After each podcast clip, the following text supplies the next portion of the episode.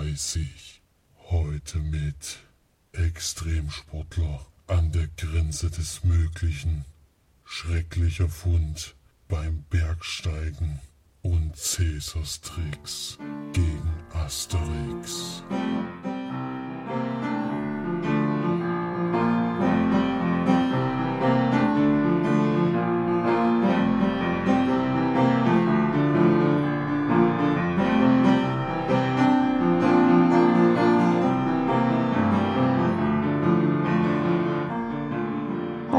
Herzlich willkommen zur neuesten Sendung von uns Leinwandperlen. Hier sind wir wieder für euch die Marci und der Flori Servus. und der Felix. Grüße. Heute mal ohne großes Vorgeplänkel beginnt Felix wieder mal mit dem Film Start, denn wir müssen uns mal ein bisschen ranhalten. Der letzten Podcast ging ja immer relativ lang. Das wollen wir heute mal wieder ein bisschen abkürzen.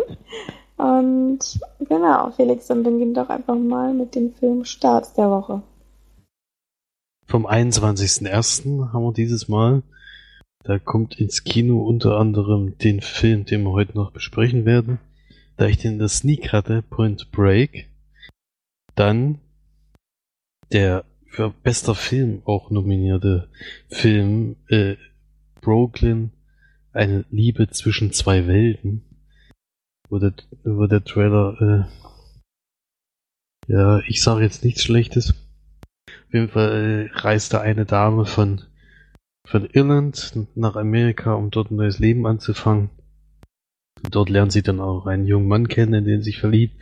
Und dann muss er aber, weil ihre Mutter stirbt, zurück nach Irland und trifft da auch einen Mann, in den sie sich verliebt. Und jetzt muss sich entscheiden, ob sie in Irland bleibt oder nach New York zurückgeht. Für mich die unerklärlichste beste Filmnominierung seit Jahren, aber vielleicht hat der Film ja dann irgendwas, was der Trailer nicht äh, verspricht und die, der Pressetext auch nicht. Mal gucken. Ich bin gespannt. Spielt auf jeden Fall wieder Domhnall Gleeson mit. Das ist nämlich der, in den sie sich in Irland verguckt und ja. Der spielt Kann schon mal passieren. Der spielt sowieso in letzten Filmen eigentlich in, vielen Filmen mit in letzter Zeit. Dann von eurem Sneak-Film kommt eine Fortsetzung. Den hattet ihr damals. Ride Along 2. Next Level Miami mit Ice Cube und Kevin Hart in der Hauptrollen. Die werden wieder auf einen großen Fall angesetzt und die können sich leider überhaupt nicht leiden, weil der, die Kevin Hart Figur die Schwester von Ice Cube geheiratet hat und er kann mit ihm leider gar nichts anfangen, arbeitet aber trotzdem mit ihm aus irgendwelchen Gründen zusammen. Aber er muss, denke ich mal. Ja, im ersten Teil muss das ja schon. Ich weiß nicht, warum es im zweiten jetzt auch noch. Aber vielleicht, weil er das so nett ist zu seiner Schwester. Ja, und als drittes hätte ich dann noch von den Machern von Argo, der auch schon bester Film geworden ist, kommt jetzt die Wahlkämpferin mit Sandra Bullock in der Hauptrolle.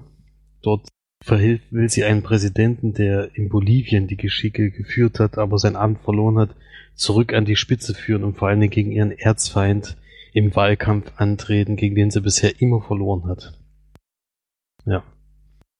Naja, von den Machern, aber bei Argo hat ja Affleck, Ja, Macher kann ja auch immer geführt. Produzenten oder. ich denke auch, das sind dann eher Produzenten, ja. Bei Ben Affleck hat den Film auf jeden Fall nicht gemacht. Nee, das ist aber, aber ist auf jeden Fall auch mitproduziert von George Clooney, George Clooney, und ja. Dings, ja, ja. Ja.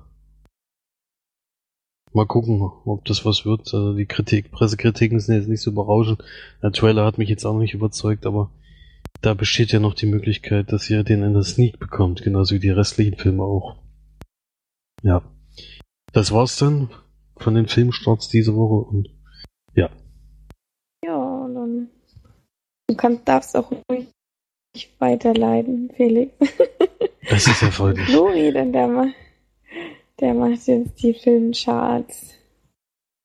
Hat sich nicht sehr viel getan. Platz 5 immer noch Hilfe, ich habe meine Lehrerin geschoben. Platz 4 die Peanuts Film. Platz 3 ich bin da mal weg. Platz 2 der einzige Neueinsteiger, der es in Top 5 geschafft hat. The Revenant, der Rückkehrer. Mit immerhin 380.000 Besuchern. Und die 1 natürlich weiterhin Star Wars, das Erwachen der Macht. Mhm. Vielleicht ist dann beim nächsten Mal eine Änderung in den Charts vorhanden. Mal gucken. Ja, Felix hat sie schon angesprochen. Florian und ich waren Montag wieder in der Sneak und diesmal haben wir es so gemacht, dass wir nicht mit unserer katastrophalen Handy-Qualität mal äh, die Audio-Tag aufgenommen haben, sondern wir haben uns danach beide in den Teamspeak begeben und haben hier, wie wir jetzt eigentlich auch den Podcast aufnehmen, die Besprechung nach dem Film aufgenommen und ich hoffe jetzt, es ist eine gute Qualität und da hören wir jetzt mal rein. Hallo ihr Lieben, jetzt sind wieder für euch die Sneaker Marci und Flori. Heute mal mit anderer bzw. besserer Qualität, ähm, denn wir haben uns mal dazu entschlossen, dass wir beim Teamspeak diesen Audio-Tag aufnehmen nach der Sneak. Das heißt, wir sind jetzt beide im gemütlich warmen Zuhause angekommen nach der Sneak, nach der langen Fahrt und ähm, konnten ein bisschen im Auto drüber nachdenken. Zumindest ich, ich weiß ja nicht, wie es Flori geht. ja, ein paar Minuten Zeit hatte ich auch. und dann sind wir ähm, jetzt quasi zusammengekommen, um nochmal ein bisschen darüber zu sprechen. Und vor allem das Gute ist, wir können jetzt nebenbei auch mal ein bisschen googeln, was den Film angeht. Denn wir hatten nämlich auch, ich habe überhaupt, wie ist er nochmal? Ich google mal schnell. Colon, Colonia. Ähm, Colonia Di Dignidad.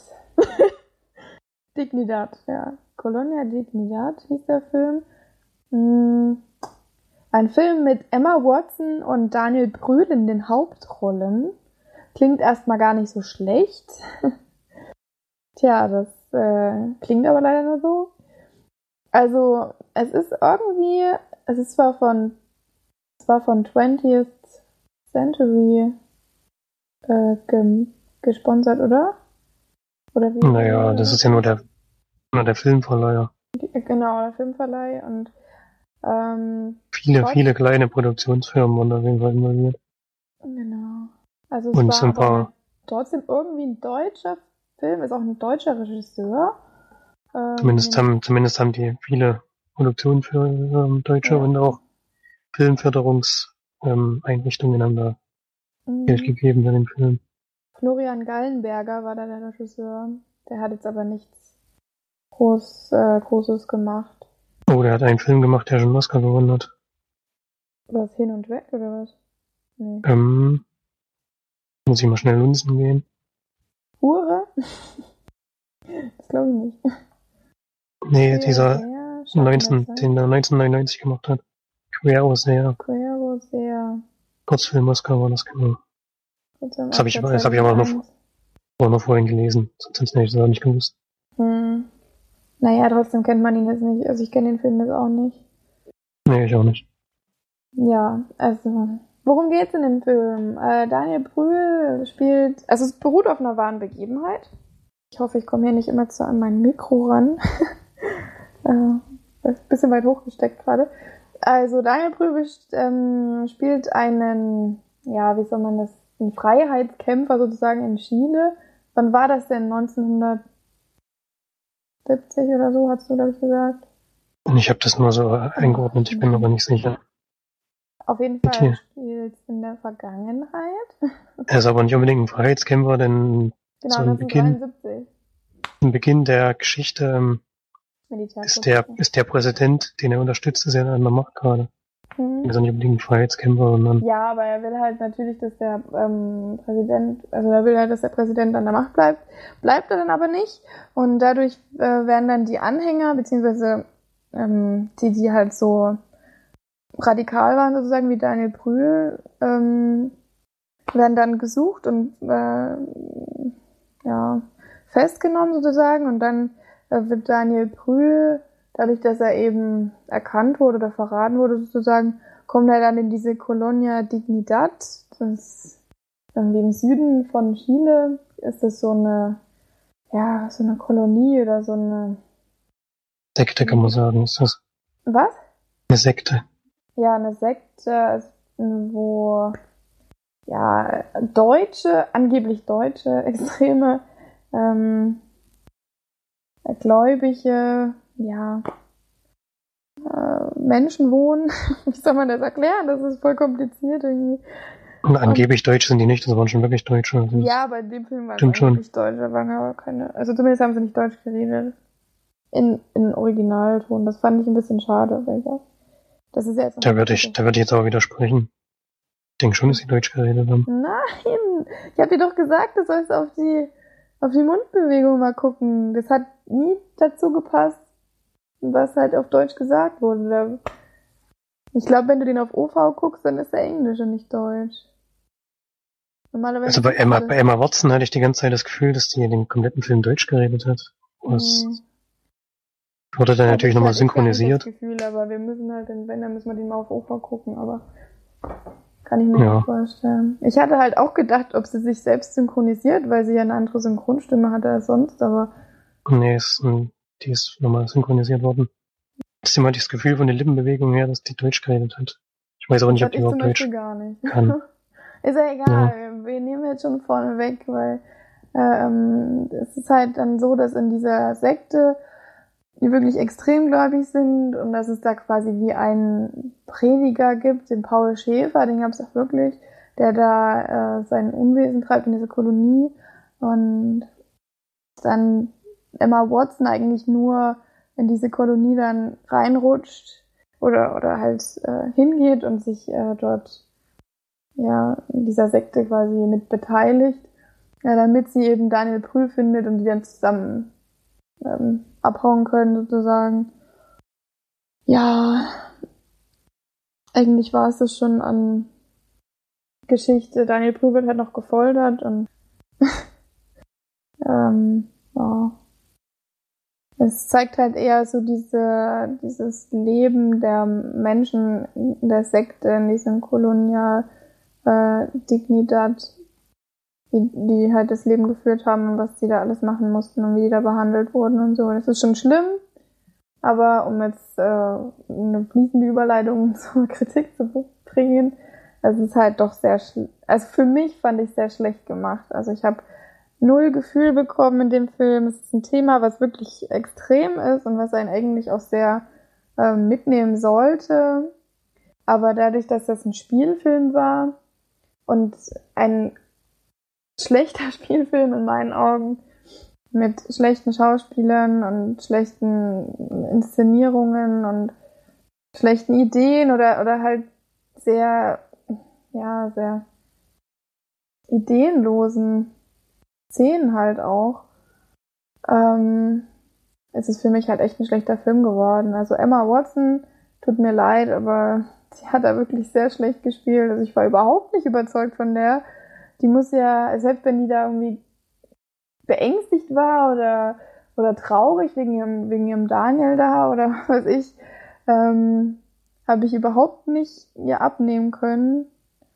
Das, die hat da für mich überhaupt nicht gut gespielt. Ich konnte sie da gar nicht, äh, ja, sie konnte mich da nicht überzeugen. Und auch so die anderen Schauspieler, dann die Synchronisation war so furchtbar schlecht, so auch von Emma Watson ganz furchtbar. Daniel Brühl synchronisiert sich natürlich selbst, aber da ging es auch, aber ich fand so allgemein die Übersetzung des Drehbuchs sehr schlecht, die Dialoge, weil man oft gesehen hat, dass die äh, Sprache, was gesagt wurde, überhaupt nicht auf die Lippenbewegung gepasst hat. Also die haben irgendwelche Sachen gesagt und man guckt denen zu und man sieht einfach so offensichtlich, dass das äh, ein anderer Text ist, den die sagen. Also das sticht einem total ins Auge und das fand ich wirklich, wirklich schlecht gemacht. Also die deutsche Übersetzung fand ich sehr, sehr schlecht. Und deswegen glaube ich auch nicht, dass die äh, da Deutsch geredet haben. Ich glaube, es waren deutsche Schauspieler, aber die haben halt Englisch geredet. Aber dafür musste man halt Originalton gucken. Also das ist mir echt in letzter Zeit bei dem Film nie so aufgefallen, nie so extrem aufgefallen, dass die Synchro überhaupt nicht zur, zum Lippen passt. Also das fand ich sehr, sehr schlecht. ja, und sonst, der hat halt null Spannung, der Film, auch wenn es ein interessantes Thema ist, aber da wäre wahrscheinlich eine Dokumentation besser gewesen. Mit äh, vielleicht nachgestellten Szenen oder so, aber so, war halt überhaupt nicht. Selbst so diese Gefahr, die von diesem Paul Schäfer ausging, die kam überhaupt nicht rüber. Also der, klar, der hat schlimme Sachen gemacht, aber dieses, was er mit den Männern oder mit den allgemein mit den Menschen dort gemacht hat, dass sie ihn so fürchten und so zu ihm aufschauen und so, das hat man irgendwie nicht so verstanden. Und dass der da überhaupt allgemein so die Oberhand gewinnen konnte, das hat man irgendwie nicht so begriffen, fand ich zumindest. Also kein guter Film, keine Empfehlung, sehr langweilig und langatmig und ja, teilweise auch unfreiwillig lustig an manchen Szenen. Ja. Also ich gebe da höchstens zwei von zehn Leinwandperlen. Oh, bist du wirklich sehr kritisch. Mm, nee, ich war halt auch extrem gelangweilt. Also okay. das Thema ist sehr, sehr, sehr schlecht umgesetzt. Also das hätten sie deutlich besser machen können. Gut, also so schlecht wie du fand ich ihn jetzt nicht. Ich fand auch die Hauptdarsteller noch ähm, ganz okay. Die haben jetzt nicht, Wen? nicht herausragend gespielt oder so. Beide Wer Hauptdarsteller. Die beiden Hauptdarsteller fand ich noch. Daniel Brühl und Emma Watson, oder? Ja. Das war noch okay, was bei mir halt so aufgestoßen, also was ich schlecht fand, waren die ganzen Schauspieler, die sie da drumherum hatten. Die waren schon sehr schlecht. Auch Selbst Mike, dieser- Michael, Michael Nyquist, der hier Ja, genau. den Paul Schäfer spielt, hat mir auch nicht gefallen. Paul. Ja, Paul Schäfer. Ein Ist Deutscher. ein, ist ein Deutsch. Deutscher, ja. Was ich halt immer sehr bedrückend finde, ist ähm, die Thematik des Films, wo in dem Deckmantel des Christentums könnte man sagen, solche Verbrechen wie dort begangen wurden, was mich immer doch sehr nachdenklich stimmt. Denn mit Christentum hat das, was da passiert, wirklich gar nichts mehr zu tun.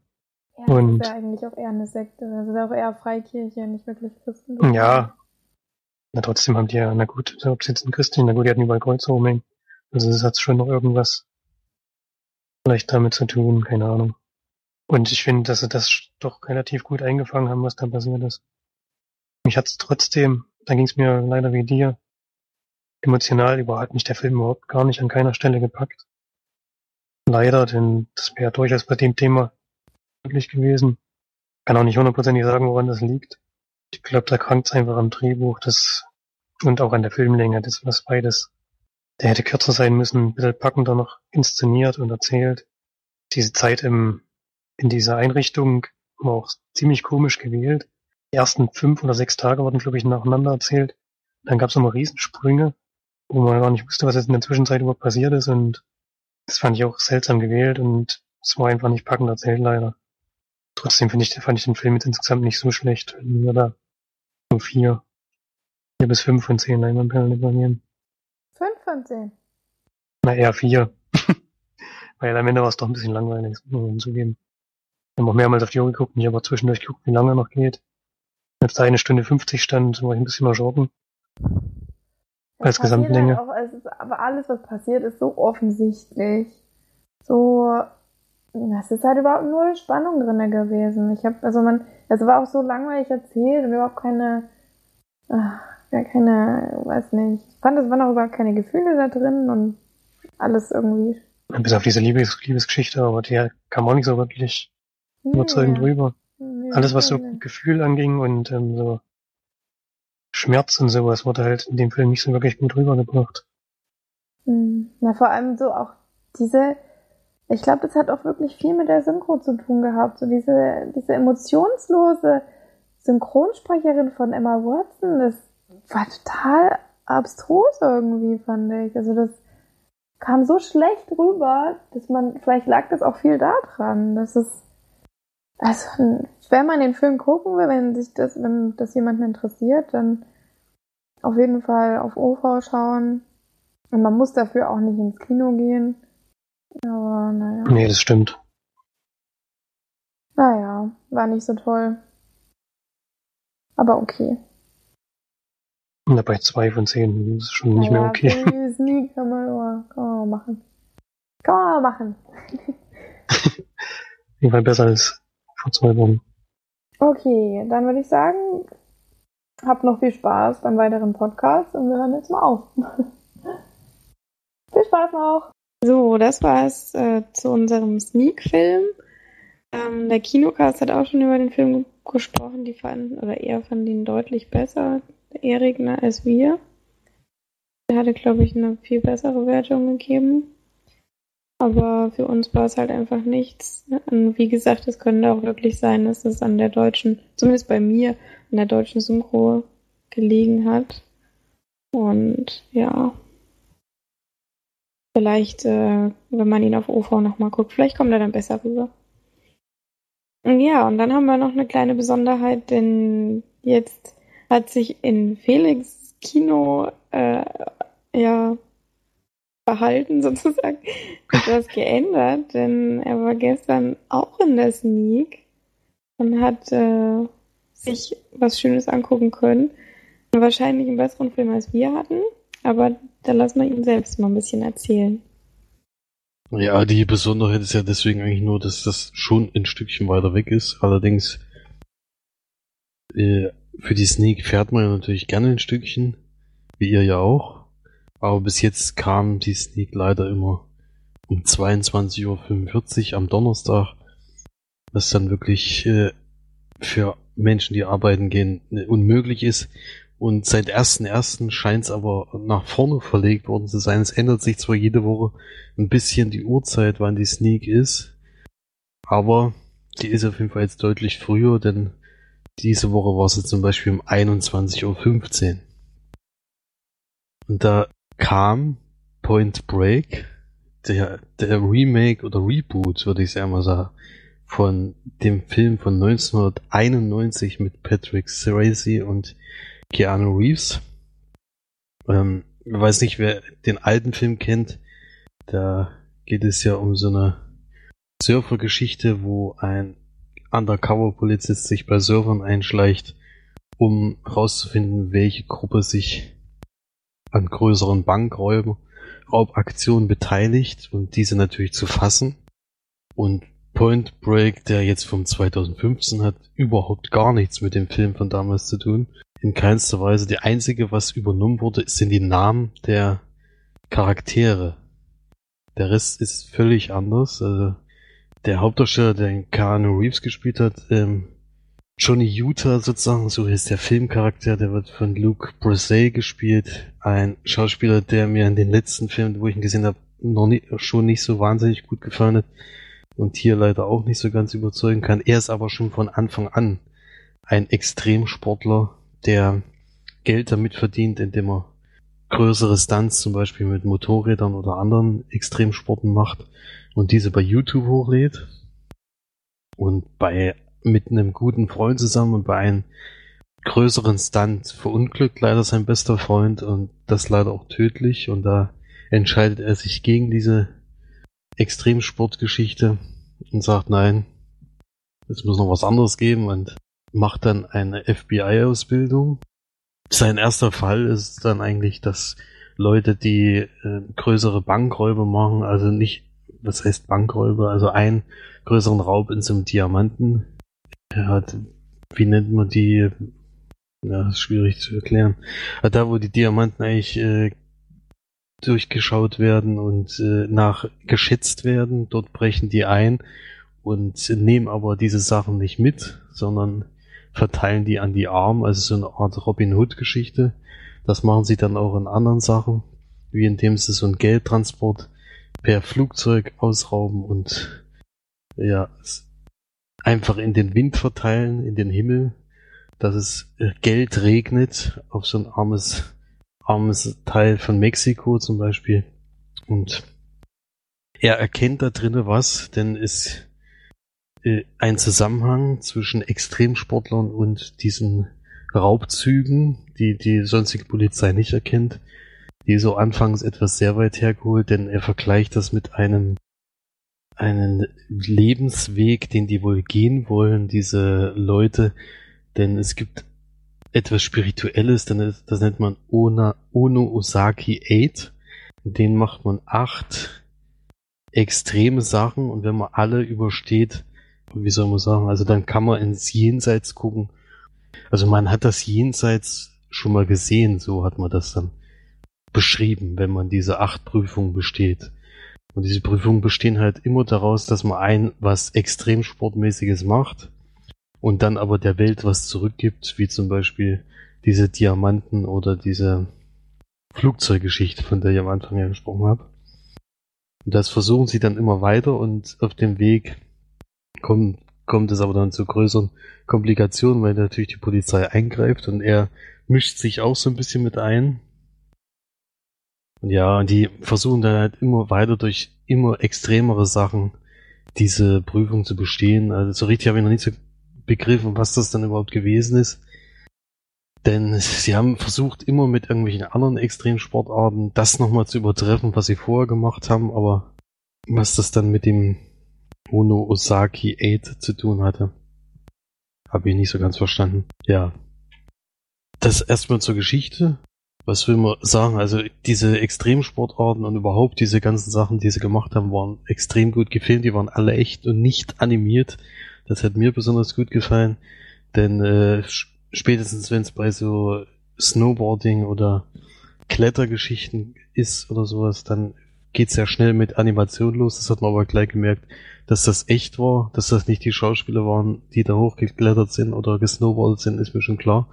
Aber es ist mit ganz vielen verschiedenen Kameraeinstellungen gefilmt worden, so dass diese langen Abfahrten oder langen äh, Sprüngen oder sowas, was sie gemacht haben, die sahen immer extrem gut aus. Äh, sie treiben das dann halt immer mehr auf die Spitze. Also wenn man den alten Film sieht, die reiten ja da auch immer auf irgendwelchen Wellen, die sind ungefähr fünf Meter hoch. Und hier, um so eine Prüfung beste zu bestehen, muss die Welle mindestens 25 Meter hoch sein. Das war dann schon heftig. Und da haben sie schon, denke ich mal, bei diesen Höhen von den Wellen immer getrickst mit den Kameraeinstellungen, aber man hat auch gesehen, dass einige Surfer, die da unterwegs waren, auch echt waren. Das ist eigentlich das Positive an dem Film, also die schönen, schönen Naturblicke, die man hat, vor allem dieser Klettergeschichte in so einem Naturpark und diese mega Snowboard-Abfahrt, die wirklich atemberaubend aussieht und auch diese Sprünge mit diesen Wingsuits sind wirklich toll gemacht. Aber der Film hat dann halt auch nicht mehr.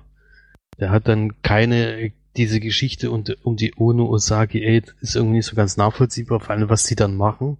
Es gibt ja keine bestimmten Sachen, der, wo er dann sagt, ja, ich will, ich will, dass ihr das und das macht und äh, das müsst ihr schaffen, sondern die springen halt zum Beispiel mit einem Wingsuit vom Mount Everest, um die das Leben im Wind Prüfung zu bestehen und dann fahren sie diesen Berg mit dem Snowboard runter, um das Leben im Eis zu bestehen und so weiter. Es gibt keinen richtigen, wo du jetzt sagst, ja, das hat was damit zu tun und das mit dem Zurückgeben. Vor allen Dingen, wo die dann sagen, ja, wir müssen der Welt immer was zurückgeben, weil die, äh, wir schaden ja nur die Natur und wir müssen diese Ausbeutung von dem Planeten äh, verhindern, ist zwar eigentlich eine gute Idee, aber was sie dann dafür machen, ist irgendwie nicht so ganz nachvollziehbar, was das, was das für einen, für den Planeten jetzt bringen soll.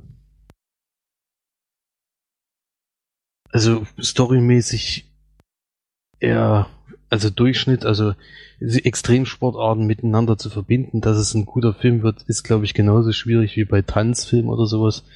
Da legt man auch, glaube ich, keinen großen Wert auf die Geschichte, aber von den Darstellern her fand ich halt den Hauptdarsteller extrem schwach. Wie schon in vorigen Filmen und er hat vor allem im Deutschen eine katastrophale Synchronstimme gekriegt, die wirklich fast unerträglich war. Äh, also wenn der gesprochen hat, hat man sich eigentlich nur geärgert. Die anderen Schauspieler waren schon alle okay. Waren zwar auch durchschnittlich und keiner hat rausgeragt, aber war schon in Ordnung. Und also für mich ein Durchschnittsfilm, kein also kann man auf keinen Fall mit dem Original vergleichen, in keiner Weise. Äh, und ja, eher ein Reboot. Ich weiß nicht, es gibt den Film auch in 3D, was mich jetzt etwas überrascht hat, wo ich das gelesen habe.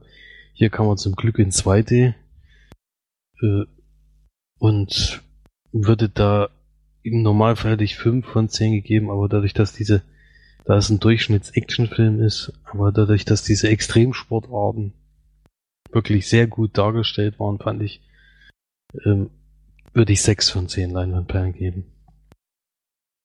Bei, dem bei dem Original war es ja so, dass Jano Reeves nachher irgendwann so tief in dieser Szene mit drin war, dass ich dann irgendwann überlegt hat, finde ich das jetzt noch schlecht, was die machen, oder kann ich da jetzt wirklich noch dagegen arbeiten? Der Trailer von dem neuen Film sieht so aus, als hätten sie da jetzt so ein bisschen wieder mit aufgegriffen, so dieses Dilemma, hm, kann ich jetzt wirklich noch gegen die Gruppe arbeiten oder fühle ich mich jetzt schon so dazugehörig, dass ich da eigentlich mitmachen will. Kann man das noch ein bisschen vergleichen zwischen den beiden?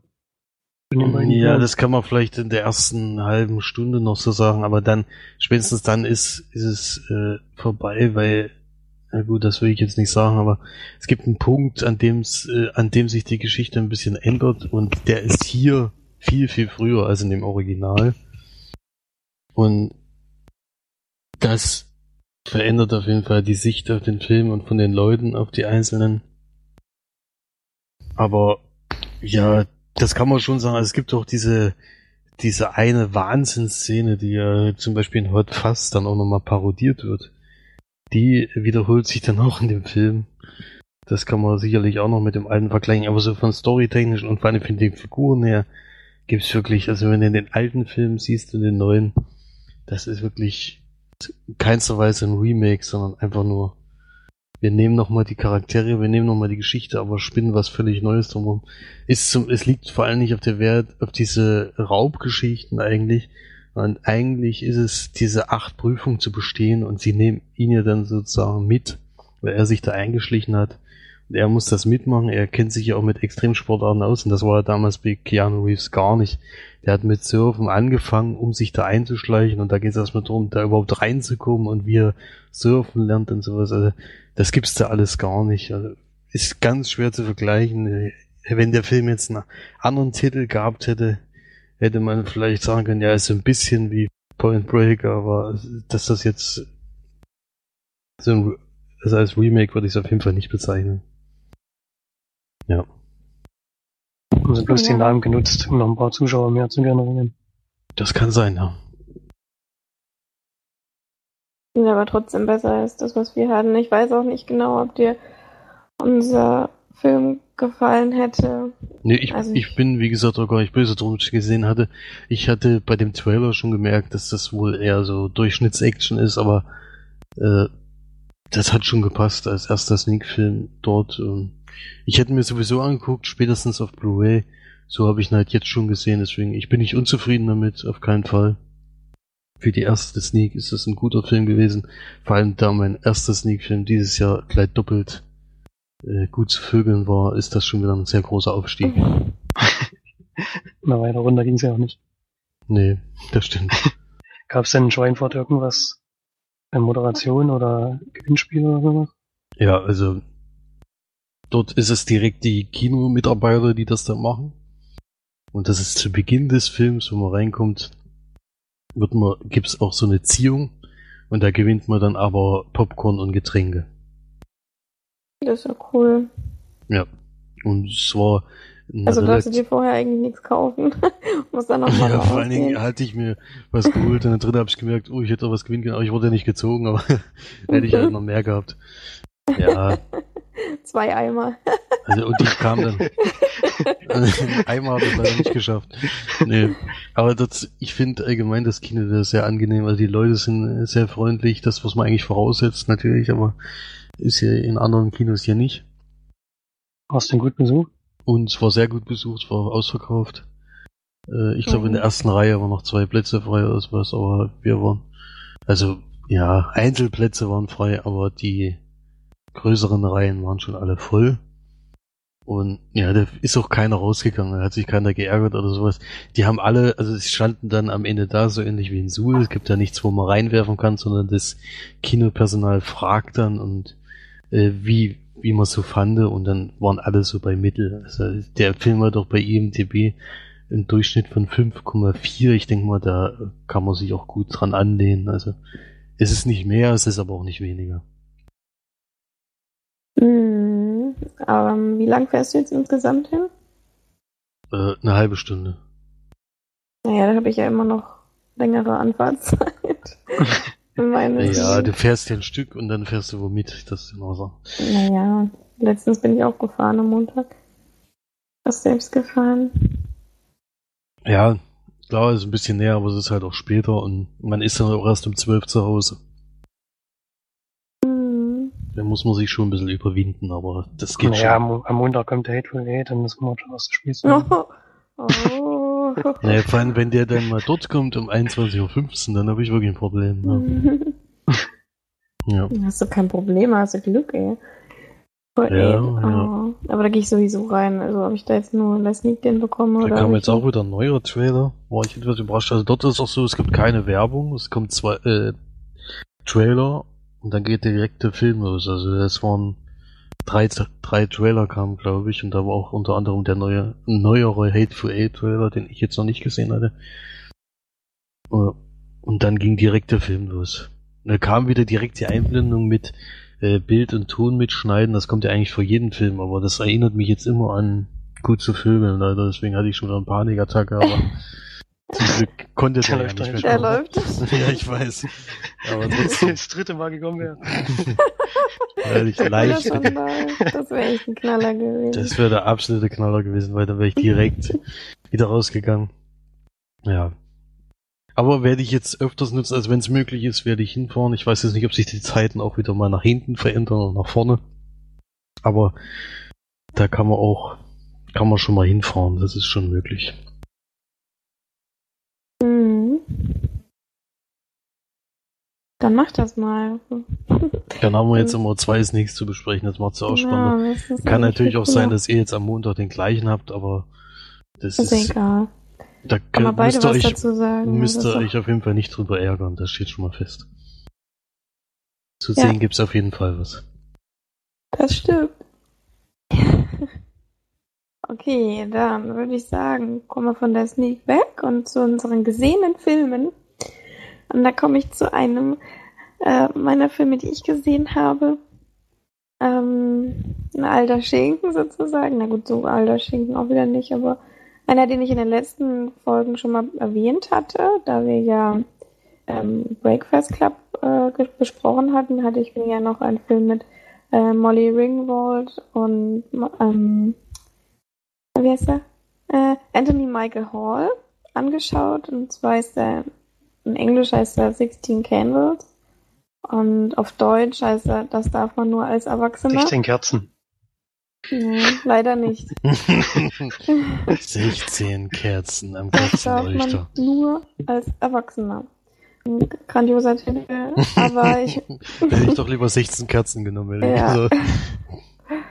ich muss sagen, ähm, ja, es war jetzt leider, es, man kann es leider nicht mit Breakfast Club vergleichen. Es ist auf gar keinen Fall auf der gleichen Ebene wie Breakfast Club.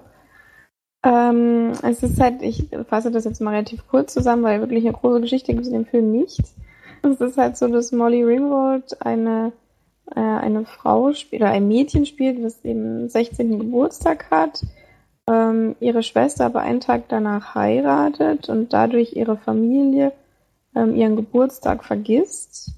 Und das für sie halt ein Riesendrama ist sozusagen.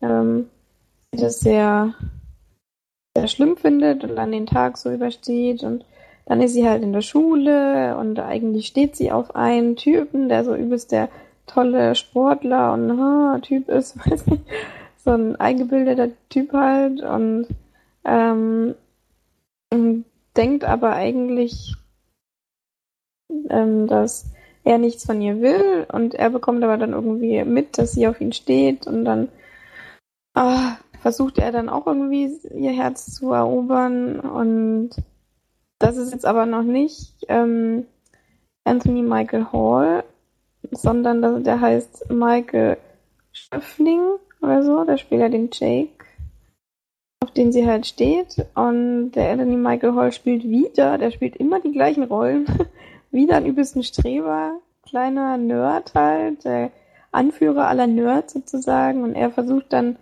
irgendwie auch äh, das Herz von Molly Ringwald dazu erobern, ähm, schafft es aber nicht ganz, weil er halt, uh, Spoiler, Spoiler, Gottes Willen, äh, äh, weil er halt ein halt dieser totale Nerd ist. Und ähm, ja, dann neigt sich der Tag auch dem Ende. Eigentlich geht's so den kompletten Tag über, er spielt dieser Film, also zumindest ein Dreiviertel des Films.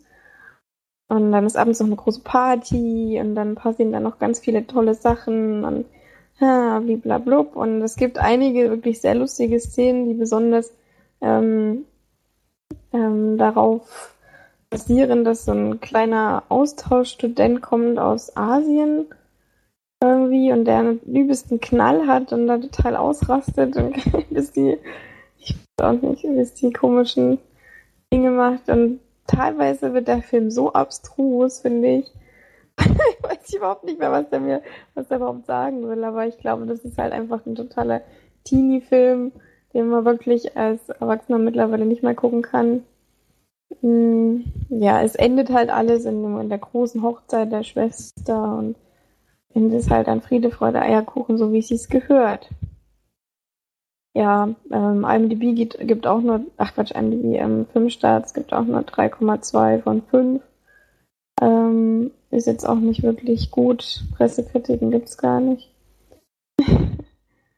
ähm, ja, es ist, also der Regisseur ist eben auch der Regisseur von ähm, The Breakfast Club.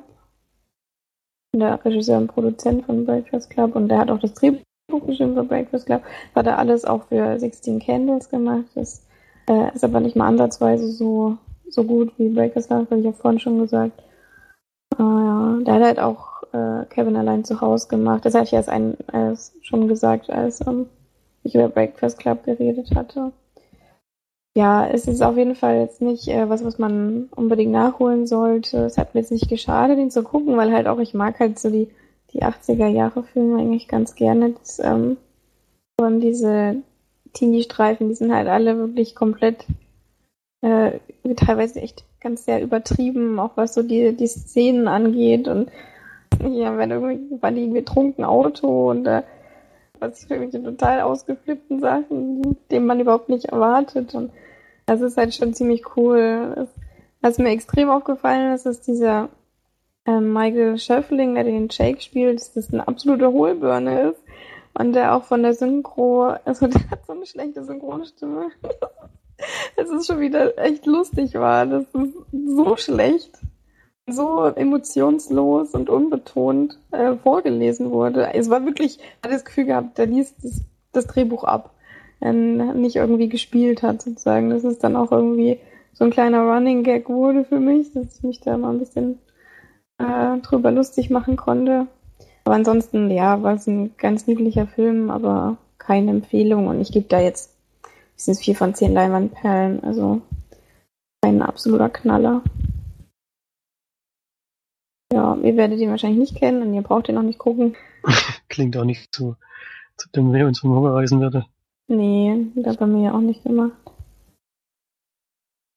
Ja, da ich würde sagen, das reicht auch zu 16 Candles. Also, wenn ihr da jetzt nicht irgendwelche Fragen oder so habt oder Anregungen. Wer ist denn der aus dem Breakfast Club gewesen? Wie bitte? Wer ist denn der Michael C. Hall in the Breakfast Club gewesen? Auch Anthony, Anthony, Anthony Michael Hall heißt der. Das ist der blonde Nerd, der der ist ja schon ein bisschen älter oder ist der jetzt jünger? Nee, das ist ja, das ist 1984, das ist ja so dasselbe, ja, also dasselbe ähm, ähm, Jahr gewesen sozusagen. Under hm. Breakfast Club. Hat er zwei Filme in einem Jahr gedreht? Ja gut, Warte das eine mal. ist ja nur in einem Raum. Breakfast Club war 1985. Oh, sogar davor. Da war er noch jünger. Naja, ein Jahr, ja. Ja, er sieht halt im Breakfast Club schon halt sehr jung aus. Ja, der sieht, der ist allgemein sieht er sehr, sehr jung aus. Also der ist da halt auch wirklich perfekt besetzt in dieser Nerd-Rolle, weil er halt echt so ein, so ein übelster, ja, Spargeltarzan ist und totaler, ja, Loser sozusagen. Der passt schon sehr gut in die Rollen. Aber die haben halt in den 80er Jahren haben die halt wirklich einen Haufen Filme gemacht. Also solche vor allem, solche, solche, ähm, solche Teenie-Streifen die haben da echt jedes Jahr oder jedes zweite Jahr haben die da irgendwie so, ein, so eine Coming-of-Age-Komödie rausgebracht. Das ist schon, kann man ja mal gucken. Hier Michael Anthony, äh, Anthony Michael Hall, ich verdrehe das immer, hat wirklich teilweise auch zwei Filme einem Jahr gemacht oder halt mit Serien mitgemacht und das halt irgendwie von 1980 bis ja 1989 hat er nichts gemacht, aber eigentlich sonst jedes Jahr mindestens einen Film. Also der hatte, also die hatten irgendwie in den 80er Jahren hatten die einen großen Durchbruch und dann, der hat einen Haufen Filme gemacht, allgemein auch viele Serien. Anthony Michael Hall, aber dann ist es halt so ein bisschen abgeebbt sozusagen, nachdem er halt seine Hochburg hatte in den, äh, in den 80ern, ist es ein bisschen dann runtergegangen. Ja. Ja. Gut, dann von einer lockeren Teen- Teenie-Komödie zur nächsten quasi, denn Felix hat äh, Asterix und Obelix geguckt. ähm, das ist jetzt nicht unbedingt eine Teenie- Lockere Ja, Teenie-Komödie ist jetzt, äh, ist halt hätte ich jetzt eher einen lockere- anderen Film vermutet, den ich, den ich besprechen werde. Aber fangen wir mit Asterix und Obelix So, im ja. Land der Götter an, denn da haben wir einen Animationsfilm zum ersten Mal zu diesem Thema. Vorher immer Zeichentrick und dann die Realverfilmung. Jetzt zum ersten Mal auch in 3D gab es den sogar im Kino. Ich habe ihn zu Hause geguckt auf Blu-ray in 2D. Und ja, die, also Cäsar hat die Idee, wir bauen vor dem Ort, also vor dem Gallierdorf, eine riesengroße Stadt mit riesen Gebäuden auf, dass die völlig äh, ja zugedeckt sind von allem und sich vielleicht sogar anlocken lassen von dem Leben der Römer. Und das äh, funktioniert natürlich im ersten Moment nicht, weil die Geier natürlich sabotieren und dann klappt es aber doch irgendwie. Und wie es dann so kommt, Cäsars Plan ist gar nicht so blöd. Die Römer gehen in diesen Dorf einkaufen, was vorher nie passiert ist, vor allem bei dem Fischer und bei dem Schmied und sowas. Und die machen dann einen Haufen Kohle und lassen sich dann anlocken und dann kommt so ein Pu Punkt, wo dann Cäsar halt sagt, jeder Gallier kriegt in diesem neuen Ort eine Wohnung umsonst. Ja, und dann äh, fallen sie wirklich drauf rein. Der Einzige, der ein bisschen Durchblick hat, ist natürlich Asterix. Und der hält auch Obelix mit zurück. Und die beiden müssen nun versuchen, erstens das gallische Dorf zu retten. Und zweitens auch die Leute wieder zurück in das schöne Dorf zurückzuholen und diese Stadt auch wieder zu, ja, dieses Stadtleben da zu beenden. Ja. Das ist eigentlich im Großen und Ganzen die Geschichte. Von der Idee her fand ich das eigentlich ganz gut. Das ist auch mal ein Comic, der, äh, dass Cäsar mal eine andere Idee hatte. Ich äh, schicke nicht wieder 200.000 Mann dahin und versuche dieses gallische Dorf einzunehmen und alle werden verprügelt. Gibt zwar auch eine ordentliche Tat Prügel, aber das wäre auch irgendwie komisch, wenn das bei einem Asterix-Film nicht geben würde. Was soll den Obelix auch sonst machen? Obe Obelix, ja, der hatte eh ein paar per sehr witzige Auftritte. Der kann eigentlich sich nur prügeln, ja. Und ansonsten ist das aber wirklich äh, eine coole Herangehensweise. Ich finde auch diese Animationssache, klar haben mir die Trickfilme früher besser gefallen. Ich hätte auch nichts dagegen gehabt, wenn es wieder so gewesen wäre, ganz ehrlich. Aber mich hat's jetzt nicht gestört. Bei den Realfilmverfilmungen hat's mich nur wirklich gestört. Die fand ich ja, nee, haben mir nicht gefallen. Und ja, es ist witzig, es ist aber eher für Jüngere. Also es ist jetzt nicht so ein Film, wo man jetzt sagt, wie bei Pixar oder sowas, da ist was für die Kleinen und für die Großen dabei. Ich fand eher, es war was für die Kleinen und die Großen haben sich so ein bisschen, ja, mussten sich so ein bisschen in die Vergangenheit zurückversetzen und das wieder miterleben als Kind. Waren ein paar witzige Stellen dabei, aber man merkt schon, dass es eher das jüngere Publikum ansprechen soll und das ist ja auch eigentlich okay so. Aber ist denn das Zielpublikum, gehen die denn da wirklich noch rein? Weil so die Asterix-Zeit, Also ich weiß, dass er in Frankreich mega Erfolg ich war. der jetzt nicht sagen, dass die vorbei ist, aber die, Ich glaube, die legen das auch eher nicht auf die weltweite Geschichte an, sondern eher auf äh, Frankreich selbst, denn da war es ein Mega-Erfolg. Da gehen natürlich die Eltern und die Kinder rein, weil die Eltern finden das ja auch toll und da hat das ja noch einen viel größeren Stellenwert als hier. Aber irgendwie ist Asterix auch in Deutschland äh, für jeden Begriff. Deswegen war da die Kinobesucher auch nicht so schlecht. ja, aber ich denke halt Ja. eher, dass da eher ältere Leute reingegangen sind. als- Ja, Ganz klar, junge kann, oder kann schon sein, aber ich fand, ich fand, es hätte äh, mich als Kind jetzt, glaube ich, mehr angesprochen als jetzt als Erwachsener, weil da hat mir dann doch so ein bisschen der, ja, der Witz gefehlt, wie jetzt bei, ja, ich einfach unverbesserlich zum Beispiel oder alles steht Kopf oder sowas, wo wirklich gut alles steht Kopf ist jetzt vielleicht das falsche Beispiel, aber wie bei Wall-E zum Beispiel. wo du als Erwachsener einfach auch mit, mit fieberst. So war es jetzt hier nicht.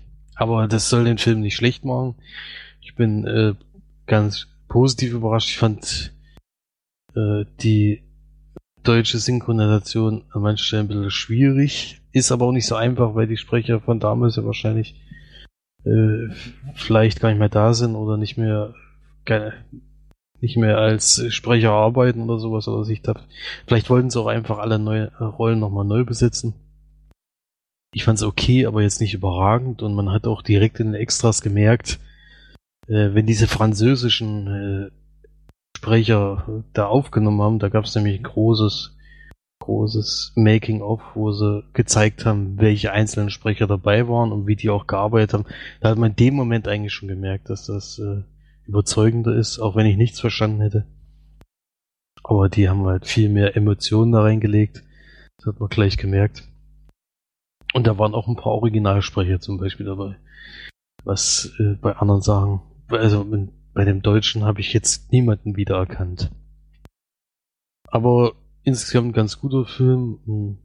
Eher ein Kinderfilm und jetzt nicht so mein neuer Lieblings-Asterix-Film. Das bleibt immer noch erobert Rom, aber kann man sich auf jeden Fall mal angucken, wenn der mal im Stream oder sowas vorhanden ist. Die Blu-ray bot eine e- Extras, auch so Animationen und sowas.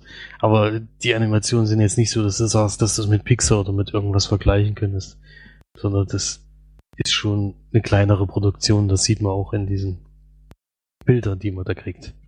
Ja, das hatte ich eben auch das Gefühl. Das hat mich auch so ein bisschen abgeschreckt von dem Film, weil man, wir hatten ja ganz, ganz, ganz ewig lang diesen einen kurzen Teaser von, von dem Film vor der Sneak. Und das war wirklich, es war, erstens mal war die Szene überhaupt nicht lustig. Und zweitens mal war die auch so schlecht animiert, hatte ich so das Gefühl. Überhaupt nicht, weiß nicht, so nicht so wirklich Liebe ins Detail, was da bei Asterix und Obelix ja doch eigentlich, äh, ja, wo man sehr viel Wert drauf legt und wo, wo man, also ja, das hat halt haben die Filme immer so mit sich gebracht, dass wirklich auch man viel entdecken konnte und so. Und das, ich meine, das war jetzt nur ein kurzer Teaser, aber das hatte ich überhaupt nicht das Gefühl. Und das hat mich sehr, ähm, ja, sehr abgeschreckt und auch so allgemein hatte ich nicht das Bedürfnis, auch wenn ich ähm, Asterix und Obelix allgemein sehr gerne schaue, mir den Film anzugucken. Also der Teaser war wirklich gar nicht meins. Also das hat mich eher abgeschreckt, als anzulocken. Ja, es ist auch ist auch wirklich ein größerer Kritikpunkt, denke ich mal, dass die das jetzt in die Neuzeit gebracht haben. Manche werden damit nicht klarkommen. Ich finde halt, dass man manche Originale einfach auch so lassen kann, wie, wie sie früher waren. Und äh, die mag man dann trotzdem einfach noch so. Also ich, ich hätte es jetzt nicht unbedingt gebraucht, äh, aber sie wollten, haben es auch in den Extras gesagt, sie wollten das in die Neuzeit bringen, sie wollten das für alle irgendwie, sie wollten das nicht nur so für die alten Fans machen, sondern auch neue hinzugewinnen. Und vielleicht klappt das dann halt auch mit so einem 2D-Normal-Trickfilm einfach nicht mehr. Und so Kinder lassen sich dann doch nur mit. Ist ja auch in 3D gewesen und sowas. Da wollten sie halt auch noch ein bisschen Geld damit machen, denke ich. Aber ich finde, kleine Produktionen kann man auch mal unterstützen und äh, klar sind, können die mit Animationen von den großen Studios nicht mithalten, aber es ist ja wie bei Independent-Filmen da können sie halt auch nicht solche großen Action-Sequenzen machen wie in großen Filmen. Da kann trotzdem was Gutes dabei rauskommen. Äh, für mich jetzt trotzdem eher so ein Durchschnitts-Asterix-Film. Äh, ich habe ein paar Mal gelacht. Äh, das ist okay, aber es ist jetzt kein Film, den ich nochmal gucken würde und wo ich mich auch wahrscheinlich demnächst nicht mehr groß dran erinnern werde. Deswegen bleibt es dann nur bei Durchschnitt und bin da bei 5 von 10 Leinwandperlen. Mhm. Naja. Asterix und Obelix ist halt aber trotzdem immer ein Knaller. Ja, ich fand auch schön, in den Extras wurden auch nochmal kurz auf den Comic eingegangen und sowas. Musik kannte ich zum Beispiel noch gar nicht. Der heißt auch nicht äh, im Land der Götter, sondern Asterix, Obelix und die Trabantenstadt. Äh, kann ich jetzt auch nicht als Comic. Ich weiß nicht, ob das ein alter Comic ist oder schon einer von den neueren. Aber da hat man auch nochmal einen kurzen Einblick gehabt und sowas. Also ja, ich gucke mir dann lieber doch nochmal die alten handgezeichneten Filme an. Ja, ich bin ja jetzt hier auch gerade zu Hause bei den Eltern. Da stehen ja die ganzen Bücher noch. Das, wir haben doch da auch Asterix und Obelix, oder? Ich glaube schon, ne? Also ich habe einen großen Band Asterix und Obelix, wo mehrere Geschichten drin sind. Aber ich weiß nicht, ob zu Hause auch noch was ist. Ich glaube schon. Und Lucky Luke und äh, Tick, Trick und oder? Nee, falsch, wie heißen die drei? Ich weiß nicht mehr. Die. Digitax auf jeden Fall, oder? Die Digitax, ja genau. Meine ich so. das fast dasselbe. Fix und Foxy. Ja. Da hatte Nee, ich sogar der- damals noch eine Tasche von Fix und Foxy. Das war eine Umhängetasche. Ja, es sind schon coole Sachen und kann man auf jeden Fall mal, wenn er mal im Streaming ist und man abends mal was Seichtes gucken will, dann kann man den auf jeden Fall mal anmachen. Mhm. Ja, was noch angemacht wurde, BAM! Und zwar von Flori, weil der Film True, und den wir jetzt für uns noch besprechen.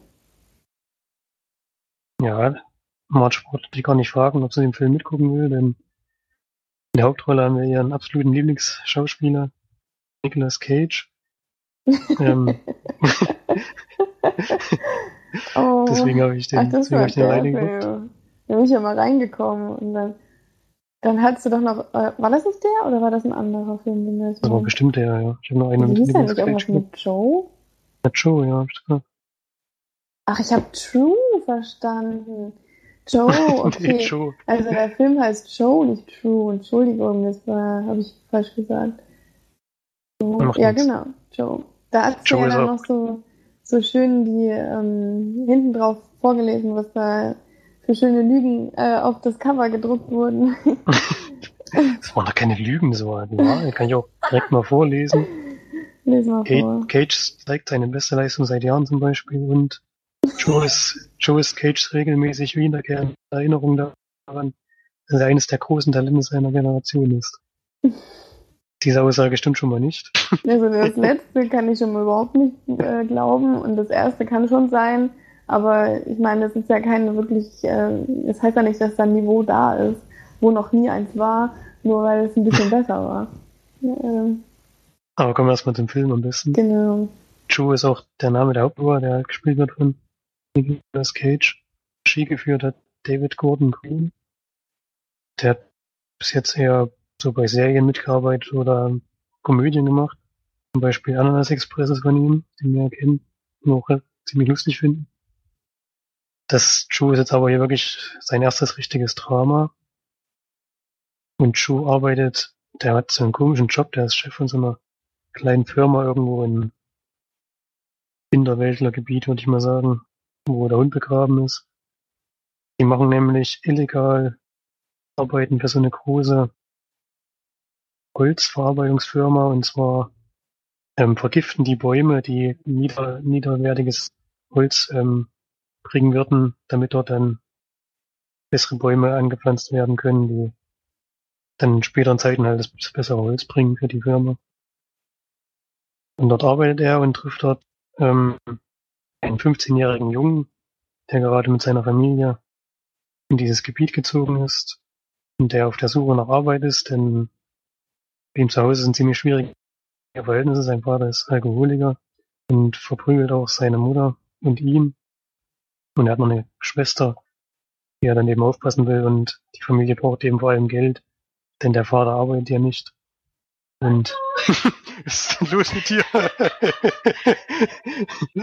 Marge hat Langeweile und kommt, kommt in mein Zimmer gerannt. ähm, das hat sie mich rausgebracht, aber egal. Wo war ich gerade, Felix? Bei jemandem, der verprügelt wurde zu Hause. Ach, der Junge braucht Arbeit, genau, der Junge, der Junge braucht Arbeit, damit er Geld verdienen kann und fängt dann bei Joe in dieser Firma an. Und ähm, Konflikte gibt es in dem Film vor allem dadurch, dass Joe so ein aufbrausendes Temperament, ein aufbrausendes Temperament hat und immer kurz davor ist, Aggressionsausbrüche zu haben, aber versucht, die zu, zu unterdrücken, weil er schon mal im Gefängnis saß und halt, halt nicht wieder hinkommen möchte. Und halt durch den alkoholkranken Vater, der halt die Familie des Jungen schikaniert und dadurch versucht der Joe dann auch dort noch mitzuhelfen, um da wieder halbwegs geregelte Verhältnisse ähm, zu bringen in diese Familie. Und dann gibt's noch so eine Nebengeschichte mit so einem Jungen, äh, mit so einem jungen Mann aus dem Dorf, der schon seit längerem Probleme mit dieser Joe-Figur hat und mit dem sich dann auch noch einige Konflikte aufbauen während des Films. Also es ist wirklich ein sehr geradliniges Drama, der Film. Ähm, zum Lachen gibt's da eigentlich gar nichts. Die Problem ist halt, dass es keine so richtige durchgehende Handlung gibt, sondern es sind immer wieder einzelne Szenen aus dem Leben von Chu, die so ein bisschen seinen Charakter erklären sollen. Noch die kleine Entwicklung, die er während des Films durchmacht und einer sehr schroffen Figur. Jemanden, der sich langsam aber sicher mit diesem kleinen, diesem kleinen ist er ja nicht, aber diesem Teenager da anfreundet. Bis dann zum Schluss jetzt noch nichts verrate. Aber es ist halt so, dass die Szenen sehr abgehackt äh, dargestellt werden. Teilweise konnte ich auch einige Szenen, die mit eingebracht wurden, nicht so ganz nachvollziehen. Die haben der Geschichte jetzt nichts gegeben. Und dadurch geht der Film auch ein bisschen zu lange für mein Gefühl. Nämlich knapp zwei Stunden. Das war nicht notwendig bei der Geschichte, die sie damit erzählen wollten. Und hat auch ein bisschen das Tempo rausgenommen, leider. Deswegen kann ich den Film leider nur sehr mittelmäßig bewerten. Was mir noch gut gefallen hat, war die Musik. Die ist ähm, sehr viel Gitarrenmusik, was ich auch sehr mag. Und auch sehr schöne Lieder, die ich zwar noch nicht kannte, aber die mir gut gefallen haben. Das wertet den Film noch ein bisschen auf und Nicolas Cage hat das nicht schlecht gemacht. Grundsolide, würde ich mal sagen. Aber ja. Aber Solide ist schon so gut für Nicolas Cage. deswegen stand ja auch da, es ist eine seiner besten Leistungen. Das stimmt dann wahrscheinlich in dem Fall sogar. Und wird dem Film so sechs von zehn Leinwandperlen geben. Kann man sich mal anschauen, wenn man so Rahmen sich äh, gerne anguckt. Schade ist auf jeden Fall nix. Aber man hat auch nichts verpasst, wenn man den jetzt in nächster Zeit nicht zu Gesicht bekommt. Ja, also ich werde mir auf jeden Fall nicht angucken. Ja. Das dachte ich mir. Achso, was ich noch sagen wollte, genau, war Nicolas Cage als ähm, und ich glaube der Junge auch waren äh, richtige Schauspieler, aber die haben auch sehr, sehr viele Laiendarsteller benutzt, weil sie nicht viel Geld hatten.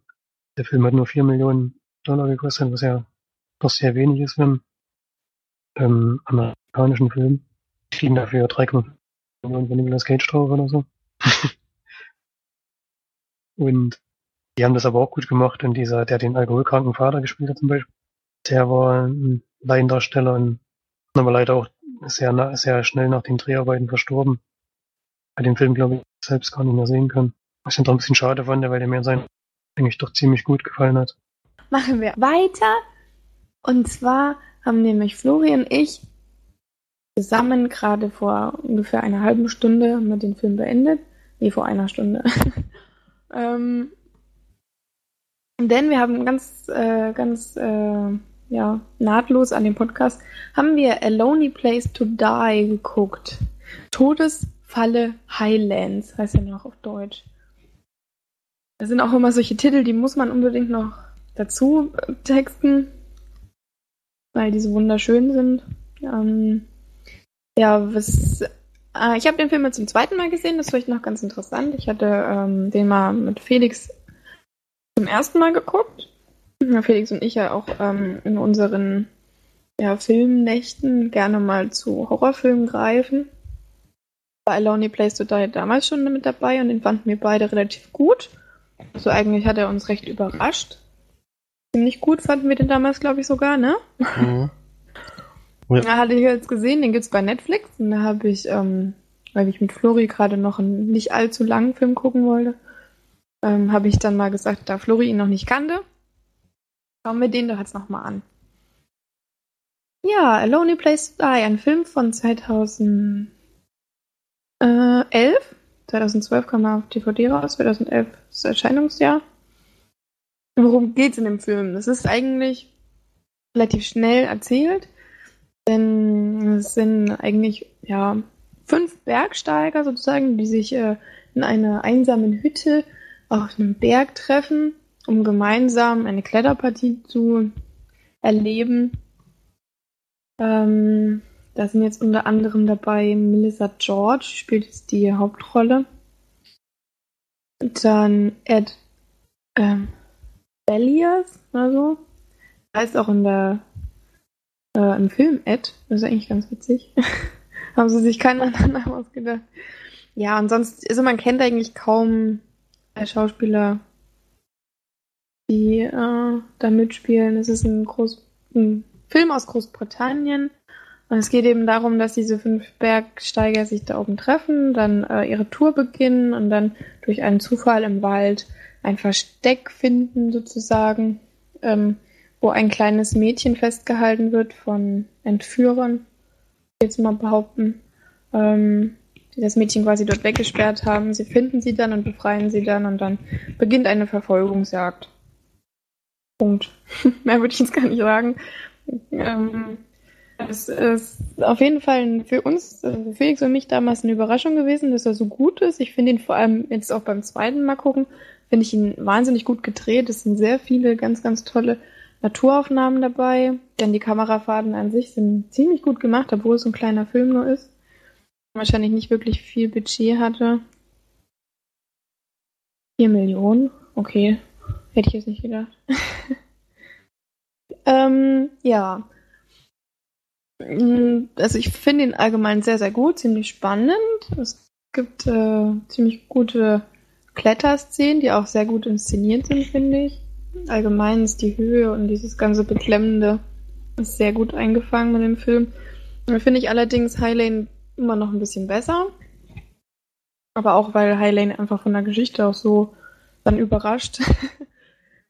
Was aber bei Alone in Place to Die eigentlich auch so ist, wenn man nämlich nicht weiß, so wie Felix und ich, als wir es damals geguckt haben, oder Florian heute, hm, dass es dann um eine Entführung geht von einem Mädchen.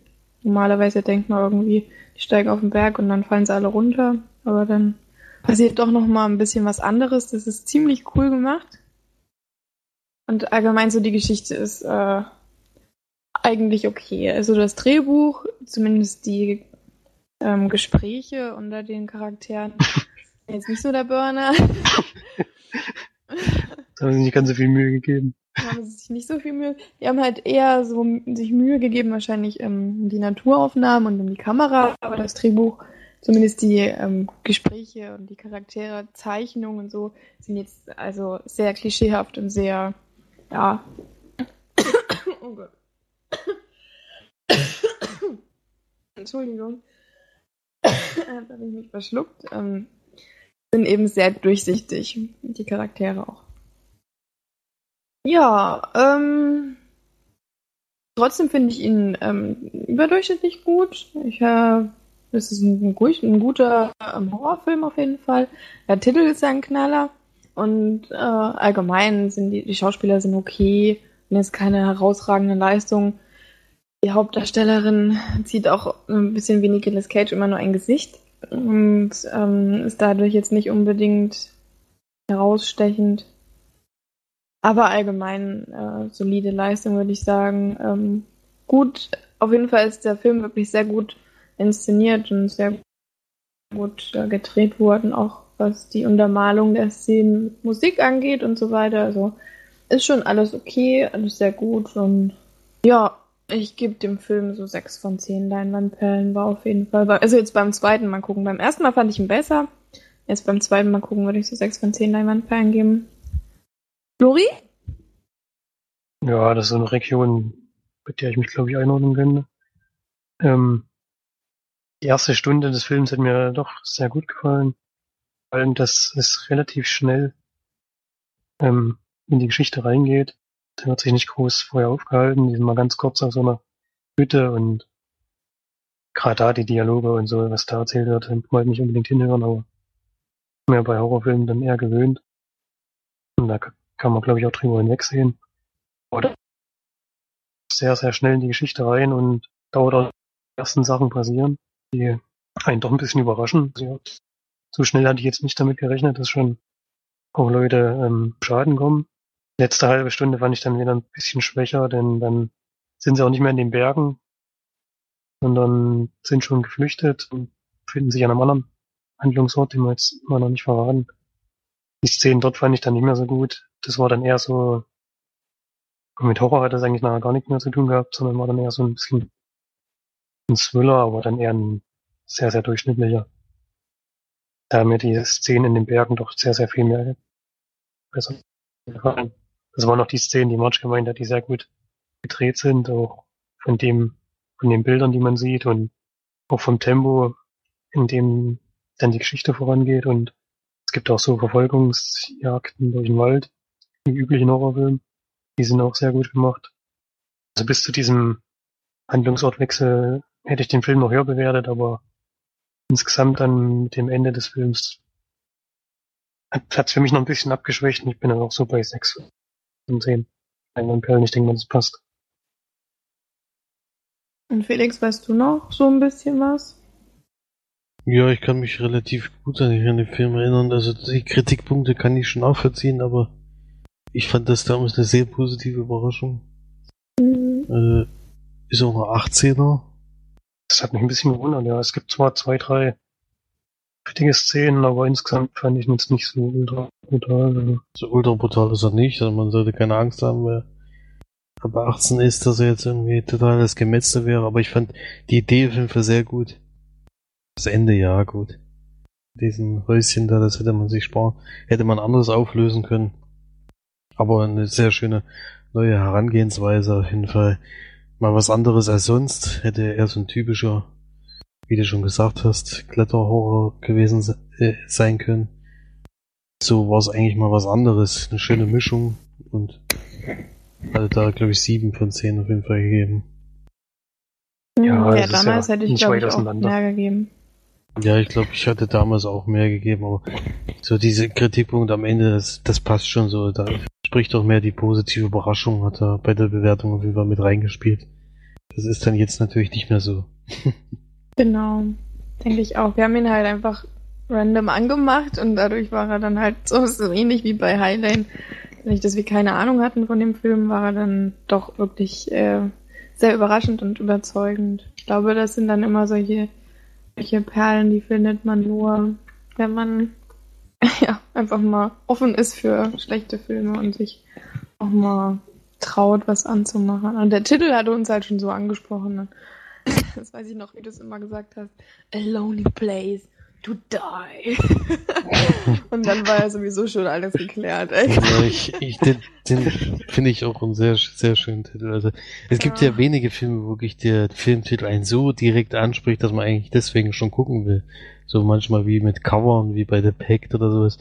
Es gibt halt auch Filmtitel, wo du direkt eigentlich Lust hast, den Film zu gucken und das passiert wirklich selten. Ja, Camp Blutbad zum Beispiel. Ja auch gut, der noch heißt ja mal- nicht so. Ja, ich weiß, aber den würde ich gucken. Camp Blutbad 3 will ich auf jeden Fall gucken. Also, wer heißt noch? Müssen wir, Also- müssen wir gucken, ob es einen Film gibt, da ist bestimmt, ne? Nee. Bei den tausenden von Horrorfilmen, die es gibt, gibt es Mhm. bestimmt auch kein Blutbad. dann hätten sie ihn, glaube ich, nicht so nennen dürfen, den Film, weil dann wäre es ja rechtlich nicht einnehmbar gewesen. Ist Ja, auf das jeden Fall eine gute Sache. Camp Blutbad. Wird Zeit, Aber wenn dass er- es wenn- den dritten Besuch im Camp Blutbad gibt. Aber wenn man einen Horrorfilm im Gebirge schauen will, dann immer noch Highlane, sag ich Highlane. mal. Hm? Den kann man gar nicht. äh, Also für Horrorfilmfans ist das wirklich was, wo sich noch mal ein bisschen überraschen lassen können. Wo eine etwas andere, andere Atmosphäre als in anderen Horrorfilmen ist schon mal was Neues. Wann passieren dann auf einmal Sachen, mit denen rechnest du gar nicht und trotzdem sind sie halt nicht irgendwie so übertrieben wie in den asiatischen Schmetzlern oder so, wo du dann teilweise überhaupt nicht mehr hinterherkommst, sondern das ist halt immer noch irgendwo realistisch sozusagen. Wenn überhaupt mal ein. Horrorfilm realistisch sein kann, ne? Ja. Ja, dann ähm, haben wir jetzt wieder eine schöne, eine schöne Genrewechsel. Felix bespricht noch seinen, seinen zweiten Film. Da hatten wir den ersten Teil zusammen geguckt, waren äh, positiv überrascht wieder mal. Und jetzt bin ich gespannt, was du zum zweiten Teil sagst, denn du wolltest was über Pitch Perfect 2 sagen. Ja, positiv überrascht würde ich jetzt nicht sagen. Ja, vom war, ersten Teil schon. Wir dachten, es das wäre eine übelste okay. Katastrophe. Es war okay, hatte, wir hatten halt in der. Sneak und es war okay, aber es war jetzt keine posit positive Überraschung, würde ich schon ein bisschen höher ansetzen. Aber äh, ich finde immer diese größeren Tanzfilme oder wo es um ein bestimmtes Thema geht, wo man natürlich keine große Story erwarten darf, aber wo es dann halt schick Da ist. wird aber gesungen. Ja, ich wollte es ja auch damit vergleichen, aber danke, dass du mir den Vergleich direkt äh, kaputt gemacht hast. kaputt gemacht hast, Ja, denn ich sollte mich schämen für diese Dreistigkeit. das, das ist wirklich unmöglich. Aber unmögliches Verhalten sind wir ja gewohnt von dir. Jedenfalls, Kommst du mal klar? jedenfalls, Ich wollte eigentlich nur nett sein. Egal. Ja, weiter, du darfst. ja, ich darf. Ich Vielen erlaube. Dank. Äh, Pitch Perfect 2, davon hatten wir es, glaube ich, gerade, ist eine US-amerikanische Filmkomödie. Und zwar wurde der erste Teil damals noch von, von äh, Jason Moore gedreht und mitgespielt haben Anna Kendrick und Elizabeth Banks und sowas. Und jetzt im zweiten Teil hat sich aber dieser Regisseur zurückgezogen und hat nur noch produziert und es ist die erste Regiearbeit von Elizabeth Banks. Äh, das äh, hat nicht geholfen, um das gleich mal vorauszunehmen, denn der Film beginnt mit, also vielleicht kannst du dich noch an den ersten Teil erinnern, es muss ja am Anfang immer erstmal eine Szene geben, die alle schockiert im Kino und alle, äh, wo es allen erstmal schlecht geht. Im ersten Film ist es eine Szene, wo viel Körperflüssigkeit über den Mund ausgegeben wird. Sag doch einfach, dass er kotzt. Im, im Sie zweiten, im zweiten Teil, ich wollte es halt nett umschreiben. Vielen Dank, dass du mir das auch wieder äh, versaut hast. Ah ja, Ähm. was ist das für Du bist um den heißen Brei geredet. Man sagt halt, dass es sich übergeben hat oder so, aber Körperflüssigkeit aus dem Mund ausgeschieden hat. Wie hört sich das denn an? Das könnten auch viele andere Dinge sein. Ja, aber in dem Fall ist es tatsächlich, dass ich übergeben musste, dass reichlich und auch auf mehrere Menschen solche Szenen, die völlig überflüssig sind im Film. Und tatsächlich schafft es dieser Film, diese noch gewaltig zu übertreffen. Denn es ist eine, eine Geburtstagsfeier von, von Präsident Obama, der sich dann auch einen Gastauftritt in diesem Film leistet. Und diese Bellas sind inzwischen so bekannt und gewinnen jedes Jahr diese Wettbewerbe, dass sie auf diesen Geburtstagsfeier auftreten dürfen. Und da machen sie natürlich eine mega Choreografie auf der Bühne vor allen Leuten. Unter anderem wird dann die etwas korpulentere von der Decke runtergelassen an so einem Seil, wo sie sich dann tanzend dreht. Und was darf natürlich Ach passieren nee, ja, ich will es gar nicht hören. Ich kann es mir schon denken, ja. die Hose reißt und äh, es ist erstmal von hinten zu sehen, aber es- dieses Ding dreht sich ja automatisch weiter und natürlich hat sie keine Unterwäsche an. Und damit hat der Film begonnen, damit war es eigentlich bei mir schon vorbei. Und ja, dann werden sie aber von allen verstoßen, sie dürfen an Wettbewerben nicht mehr teilnehmen, sie werden äh, als Verein nicht mehr anerkannt von der Universität, weil sie sich damit nicht, äh, damit nichts zu tun haben wollen mit solchen Leuten. Sie spielen das immer so ein bisschen herunter und merken dann immer mit der Zeit, dass es wirklich ernst gemeint. Und das bewegt sie dann aber dazu, äh, anzukündigen, dass sie bei der Weltmeisterschaft teilnehmen wollen. Und das dürfen sie nämlich, weil sie sich über den letzten Wettbewerb, den sie gewonnen haben, dafür qualifiziert haben. Man, sie werden zwar von allen anderen Sachen ausgeschlossen, aber bei der Weltmeisterschaft wollen sie jetzt noch teilnehmen und durch den Sieg dort wieder Berühmtheit in Amerika erlangen und auch wieder Anerkennung zu kriegen für ihre Leistung. Darauf bereiten sich die jungen Damen vor. Es kommt dann eine neue Dame hinzu,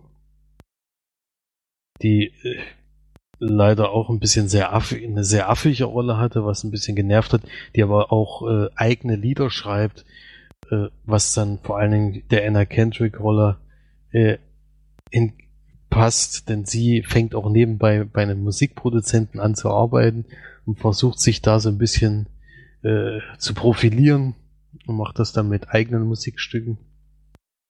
Ja, gibt ein paar witzige Gastauftritte. Ich habe ja schon äh, Obama genannt und sowas. es gibt dann noch ein paar andere. Auch vom ersten Teil kehren dann welche wieder zurück, die am Anfang gefehlt haben, äh, die man zwar nicht unbedingt gebraucht hätte, aber diese Nebengeschichten sind auch alle völlig überflüssig. Also es geht nur um Ekel und äh, Peinlichkeiten und sowas. Ganz schlimm. Also ich weiß nicht, im ersten Teil habe ich das nicht so extrem in Erinnerung. Und was das einzige Positive, was man an dem Film jetzt noch anrechnen können, sind wirklich diese Gesangssequenzen. Es gibt dann kleinere Wettbewerbe, die im Untergrund, diese dann so wie die Street Dance Geschichte, wo die gegeneinander tanzen, damit diesen A Cappella Gesang machen. Das sieht ja schon mal ein bisschen lächerlich aus, aber ist ja geil. Und da gibt's schon ein paar sehr witzige Szenen. Vor allen Dingen macht dieser beste, beste ähm, Beatboxer in Amerika mit und der ist wirklich außergewöhnlich, was der da, was der da hinlegt und sowas. Das macht schon Spaß, sich anzuhören.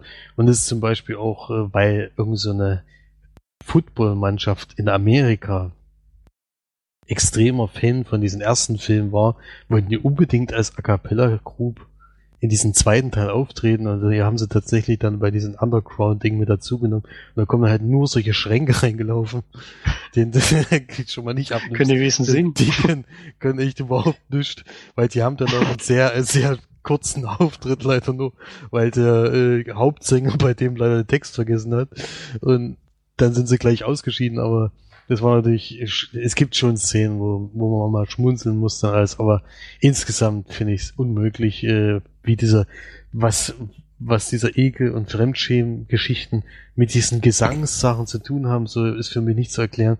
Und was ich vor allen Dingen schlimm finde, und da muss ich Elizabeth Banks auch äh, vorschreiben, das kann eigentlich nicht wahr sein, dass alle Kommentatoren, sie ist ja Kommentatorin in dem Film mit jemand anderes zusammen und alle Sachen sind immer gegen Übergewichtige, gegen Ausländer, gegen Frauen. Also die machen das natürlich, ich weiß, dass es aus Spaß ist, aber es ist einfach unnötig, weil es passt nicht in diesen Film rein, nur weil da irgendwie ja, irgendwas mit dieser dickeren Frau passiert, die da öfters mal rumläuft und sowas, muss es nicht immer gegen Übergewichte gehen, weil ich glaube, die Leute finden es auch nicht witzig auf die Dauer, wenn es dann entweder gegen Randgruppen geht oder ja, Frauen zum Beispiel, aber da gibt's immer ganz dumme Sprüche. Das wird zwar in Extras ein bisschen aufgeklärt, dass er das wirklich immer aus dem Stegreif macht und dass es dann eigentlich lustig ist, aber ich finde es persönlich nicht lustig. Und ja, passt auch für mich nicht in so einer Reihe, dann habe ich lieber einen Tanzfilm mit einem Hanebüchen Geschichte als, als so Fremdschämen, Ekel und unpassende Witze, Humor die ganze Zeit. Ja, also ein schwacher Film. Für die Gesangseinlagen gibt's für mich auf jeden Fall zwei Punkte.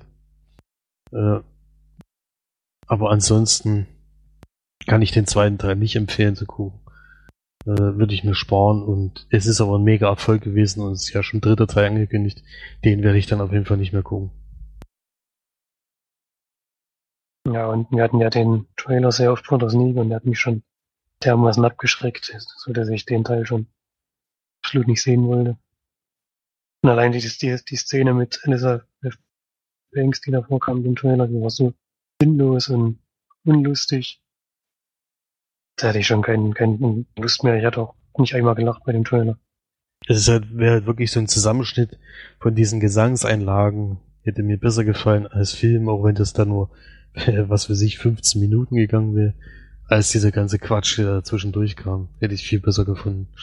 Gibt dann auch in den Extras, da kann man sich einzelne Szenen nochmal rauspicken, wo man, also von den Extras her hat es sich auf jeden Fall gelohnt, weil es gibt ganz viele Unterpunkte, die man sich angucken. Man kann zum Beispiel von diesen großen Auftritten kann man dann sich nur den Hintergrundgesang anhören und den der der Hauptsängerin und sowas, so dass das andere ausgeblendet wird. Und das Making of war auch ganz schön, weil die dann doch vor einer großen Kulisse auftreten. Und das sieht auch im Film sehr echt aus, wie man dann in den Extras gemerkt hat. Ist es auch echt. Sind zwar nur 3500 Mann, aber das äh, sieht schon gut aus, wenn da so viele Leute sind.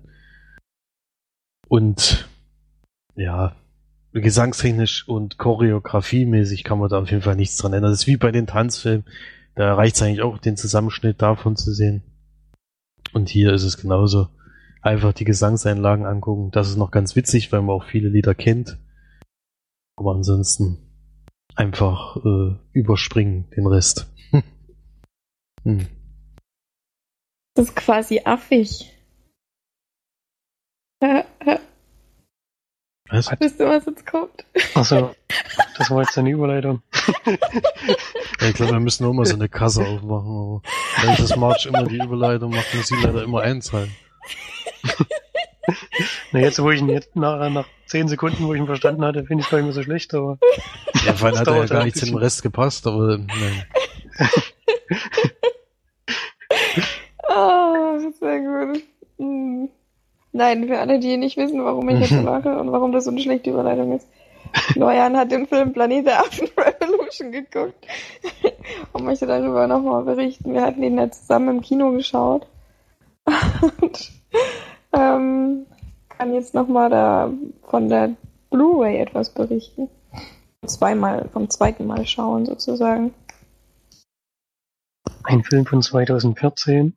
Regie hat geführt Matt Reeves. Und der Film setzt, ich weiß gar nicht genau, so 10 bis 15 Jahre später, glaube ich, nach dem ersten Teil an. Revolution ist der ja. Und ähm, die Affen, die aus diesem Forschungszentrum am Ende des ersten Teils ausgebrochen sind, haben sich inzwischen im, in diesem Wald, in da sie geflüchtet sind, ähm, zurückgezogen und sich dort ein eigenes Heim aufgebaut, sage ich jetzt mal. Die sind ja durch Versuche, die mit ihnen gemacht wurden, ein bisschen intelligenter als normale Affen und können teilweise auch ein bisschen sprechen oder sich durch Zeichensprache miteinander verständigen. Und das sind noch ungefähr die ersten, erste Viertelstunde oder 20 Minuten des Films. Ähm, ist man nur an diesem Gebiet mit den Affen. Und der Rest der Menschheit ist ähm, trieben dezimiert, weil durch diese ganzen Versuche, die in dem Labor gemacht wurden, kam es zu einer, zu einem sogenannten Affenvirus, der äh, einen Großteil der Menschheit ähm, dahin gerafft hat und nur ein paar wenige, die wahrscheinlich genetisch bedingt ähm, immun gegen diesen Virus sind, haben überhaupt überlebt. Und ein Teil davon lebt in einer kleinen, Sch- also wahrscheinlich in der Stadt, der auch der erste Teil spielt, haben sich dorthin zurückgezogen und versuchen dort jetzt wieder eine Zivilisation aufzubauen, brauchen aber dafür Strom, denn die Treibstoffe, die Generatoren, die sie haben, geht so langsam zur Neige. Und deswegen wollen sie gerne in dem, an einem Stausee einen, ähm, Generator wieder in Gang setzen, der äh, kaputt gegangen ist irgendwie im Laufe der Zeit. Und müssen aber dafür durch das Gebiet, in dem inzwischen die Affen leben. Die haben da natürlich erstmal was dagegen und da kommt es auch zu ein, paar Konflikten. Aber im Endeffekt erlaubt es der ähm, Caesar? Caesar, genau. Caesar heißt er, der Affe, um den es ersten Teil größtenteils ging, erlaubt es den Menschen, äh, zumindest einer kleinen Gruppe, dorthin zu gehen und diesen Generator wieder in Gang zu setzen, um Strom für diese Stadt zu produzieren. Und das klappt dann auch. Bis dahin ist es eigentlich auch alles noch sehr friedlich und es gab es nur kleinere Konflikte. Dann gibt es aber eine Wendung, wie es zu der kommt, verrate ich mal nicht. Und bricht dann noch ein großer Konflikt zwischen beiden Parteien auf und es kommt dann auch zu Kämpfen zwischen Affen und, und Menschen. Ja, so viel zur Story, würde ich sagen. Reicht. Die Story ist wieder ein bisschen dünn, aber das glaube ich, keine große Überraschung bei so einem Film. Es ist ja auch wieder ein Mittelteil, denn es gibt noch mal einen dritten Teil, auf jeden Fall. Und so mittlere Teile sind ja meistens von der Story her dann nur so ein Aufbau zum letzten Teil hin. Das ist hier eigentlich relativ ähnlich wie bei vielen anderen Filmen auch. Trotzdem fand ich den Film nicht schlecht. Er hat mir schon im Kino relativ gut gefallen. Da war unser größter Kritikpunkt auf jeden Fall der 3D-Effekt, Ja, der faktisch nicht vorhanden war bei dem Film. nur der Regen ein bisschen und die Schrift wurde in den Vordergrund gestellt, das weiß ich noch. Ja, das war's, glaube ich. Das ist, das ist aber hier natürlich kein Thema, weil auf Blu-ray habe ich den jetzt nicht in 3D gesehen. Und die Geschichte an sich gefällt mir trotzdem ganz gut. Darsteller Jason Clark spielt damit Gary Oldman. Ähm, die anderen Ja, die sind eher unbekannt, aber die beiden machen das auf jeden Fall gut. Gary Oldman sowieso. Das ist ein toller Schauspieler, finde ich. Und Mhm. die Action ist größtenteils handgemacht, wie ich dann bei den Extras gesehen habe. Das merkt man aber auch, während des, wenn man den Film guckt. Denn Affen zum Beispiel sind ja mit Motion Capture gemacht. Das heißt, dass alle Schauspieler diese Szenen gespielt haben mit, ich weiß gar nicht genau, was das sind. Auf jeden Fall kann das dann so in den Computer rein animiert werden, dass die menschlichen Bewegungen von den Schauspielern halt auf die Affen dann übertragen werden. Und nur noch die Affen dann da rein animiert werden. Das merkt man dem Film auch an, denn die Bewegungen sind doch sehr ähm, natürlich, können sich noch ein bisschen dadurch helfen, dass halt sagen, diese Man Menschen, äh, diese, diese Affen etwas höher entwickelt sind, dadurch auch sich menschenähnlicher bewegen. Dadurch funktioniert das natürlich ganz gut. Und die Affen an sich sind auch sehr, sehr gut animiert. Die sehen wirklich relativ echt aus. Kino hatte ich, glaube ich, ziemlich viel abgezogen wegen dem 3D hier. Würde ich sagen, gebe ich 8 von 10 Leinwandperlen. Film gefällt mir doch relativ gut. Das habe ich ihn zweimal gesehen. Ich glaube, nochmal werde ich ihn jetzt nicht gucken, aber ich freue mich auf jeden Fall schon auf den dritten Teil, der, glaube ich, nächstes Jahr dann kommen soll. Haben sie, glaube ich, nochmal verschoben. Bin ich schon gespannt, wie sie die Geschichte dann zu Ende erzählen werden. Ich hätte, glaube ich, auch im Kino 8 von 10 Leinwandperlen gegeben. Oder 7 von 10. Ich weiß auch noch, dass uns das äh, 3D so geärgert hat, dass das auch den Film ein bisschen abgewertet hatte, weil ich fand den auf jeden Fall selber doch schon ziemlich gut. Also halt, ich fand auch viele Szenen richtig gut gemacht. Ich kann mich dann auch an diese Panzerszene ganz doll erinnern, wo die Ja. Kamera auf diese, diesem Schussrohr von dem Panzer drauf montiert ist und das dann so dreht und man dann so um 360 Grad die ähm, Einstellung, die Szene halt sieht. Das war richtig gut. Das ist mir richtig im Kopf geblieben. Und ja, ich fand ihn allgemein auch ziemlich gut. Das weiß ich auch noch. Aber was ich auch noch weiß, war, dass äh, Felix so mega enttäuscht war von dem Film und das gar nicht so nachvollziehen konnte, unsere gute Bewertung. Das stimmt, ja. Also ich war sehr enttäuscht. Also da habe ich mir viel mehr drunter vorgestellt. Ich fand vor allem, dass mir die Zwischengeschichte eigentlich gefehlt hat. Denn mich hätte viel mehr interessiert, was nun mit der Welt eigentlich passiert ist. Und man stellt einen so vor vollendete Tatsachen. Das fand ich schon irgendwie komisch. Hätte mich mehr interessiert als diese Vorgeschichte auf dem letzten Teil, die ja dann eigentlich gar keine Geschichte hatte. Ja, das ist so so extrem würde ich jetzt nicht sagen, aber die Geschichte ist schon ein bisschen dünn. Es geht halt darum, dass die Menschen Strom brauchen und dadurch durch das Gebiet durch müssen, in dem die Affen leben. Das ist so die dünne Geschichte. Ja. Ja, aber es war ja vorher bei den, ich meine, was war vorher bei den Planetaffen für eine Geschichte? Das ist allgemein jetzt nicht unbedingt die geschichtsträchtigsten äh, Filme aller Zeiten. Deswegen finde ich das schon in Ordnung so, vor allem weil es halt ja eigentlich sehr um diesen Konflikt zwischen Affen und Menschen geht und um diese, ähm, ja, was quasi das Menschliche anrichten kann, wenn es ein Tier übernimmt, sozusagen. Jetzt mal sozusagen, ja. Das fand ich sehr interessant. Ich fand das auch sehr gut gemacht. Also das Thema hatte mich schon ziemlich interessiert. Also das war schon cool. Ja, und ähm, viele Szenen spielen ja auch nur zwischen den Affen, vor allem am Anfang und auch später dann und wird halt gezeigt, wie die so langsam eigentlich sich auch immer weiter ähm, entwickeln und auch immer, könnte das sagen, wirklich sagen, menschlicher werden. Das ist schon gut, Hm. gut eingefangen, finde ich. Und auch gut gezeigt. Ja, finde ich auch.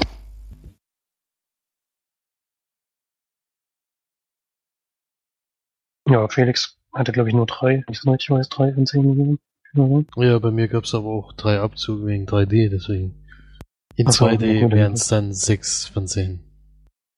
ja, das ist ja gar nicht so weit weg. Nee. Hm. Ja, dann äh, würde ich sagen, schließen wir hiermit jetzt ab mit unseren gesehenen Filmen. Und kommen jetzt zu einer Serie, die wir in den letzten zwei Podcasts schon besprochen haben, die jetzt aber glücklicherweise Florian auch noch geschaut hat. Und nochmal ganz kurz zumindest sagen möchte, wie er es fand. Ja, ich bin an Felix seiner Vorgabe gescheitert. Ich habe nämlich zwei Tage gebraucht, die Serie zu gucken. Ähm, dafür habe ich dann die letzten fünf Folgen auch am Stück geguckt. Okay, äh, wir müssen vielleicht noch dazu sagen, dass es gerade Ach, um so, Making, Making a Murderer geht. ja. Die, die die letzten zwei Folgen gehört haben, konnten sich wahrscheinlich schon denken. ähm, ja, genau, wir haben die Serie jetzt noch gar nicht genannt. Worum es geht, brauchen wir glaube ich nicht mehr sagen. Kam mir nur schon zweimal vor. Ähm, finde die Serie doch sehr erschreckend. Es war so, dass mich zur Hälfte ungefähr habe ich mich nicht so wirklich gehörig zu den ähm, Personen gefühlt und war auch noch ein bisschen distanziert und ähm, kann man das ein bisschen beschreiben. Ja, du hast nicht so Es hat mich jetzt einfügen nicht, können, oder was? ja, es hat mich nicht kalt gelassen, aber ich war jetzt nicht so, so extrem drin, wie es glaube ich bei beiden war. Es hat sich aber dann bei den letzten fünf Folgen auf jeden Fall geändert, denn dann passieren Dinge, die ähm, kaum nachzuvollziehen sind und man muss zugeben, dass die Serie sehr stark in eine Richtung geht, was aber wahrscheinlich, zumindest so wie es gezeigt wird, auch berechtigt ist. Zumindest würde ich das so einschätzen am Ende der Serie. Und die letzten, die letzten zwei oder drei Folgen sind, sitzt man wirklich davor und schüttelt nur noch mit dem Kopf und kann das nicht so wirklich nachvollziehen, was da passiert. Und dann war ich auch sehr stark drin in der Serie. Geht so ähnlich wie Felix. Ich finde es auch schwer, die hinten oder so auszudrücken. Warte mal, du musst das es auch nicht machen, aber Sorry. Du musst das Was? nochmal sagen, weil, also das letzte, was du jetzt gerade gesagt hast, weil du extrem geleckt hast. ich weiß jetzt nicht, was du meinst. Ich glaube, du hast gesagt, äh, dir geht's ähnlich wie Felix.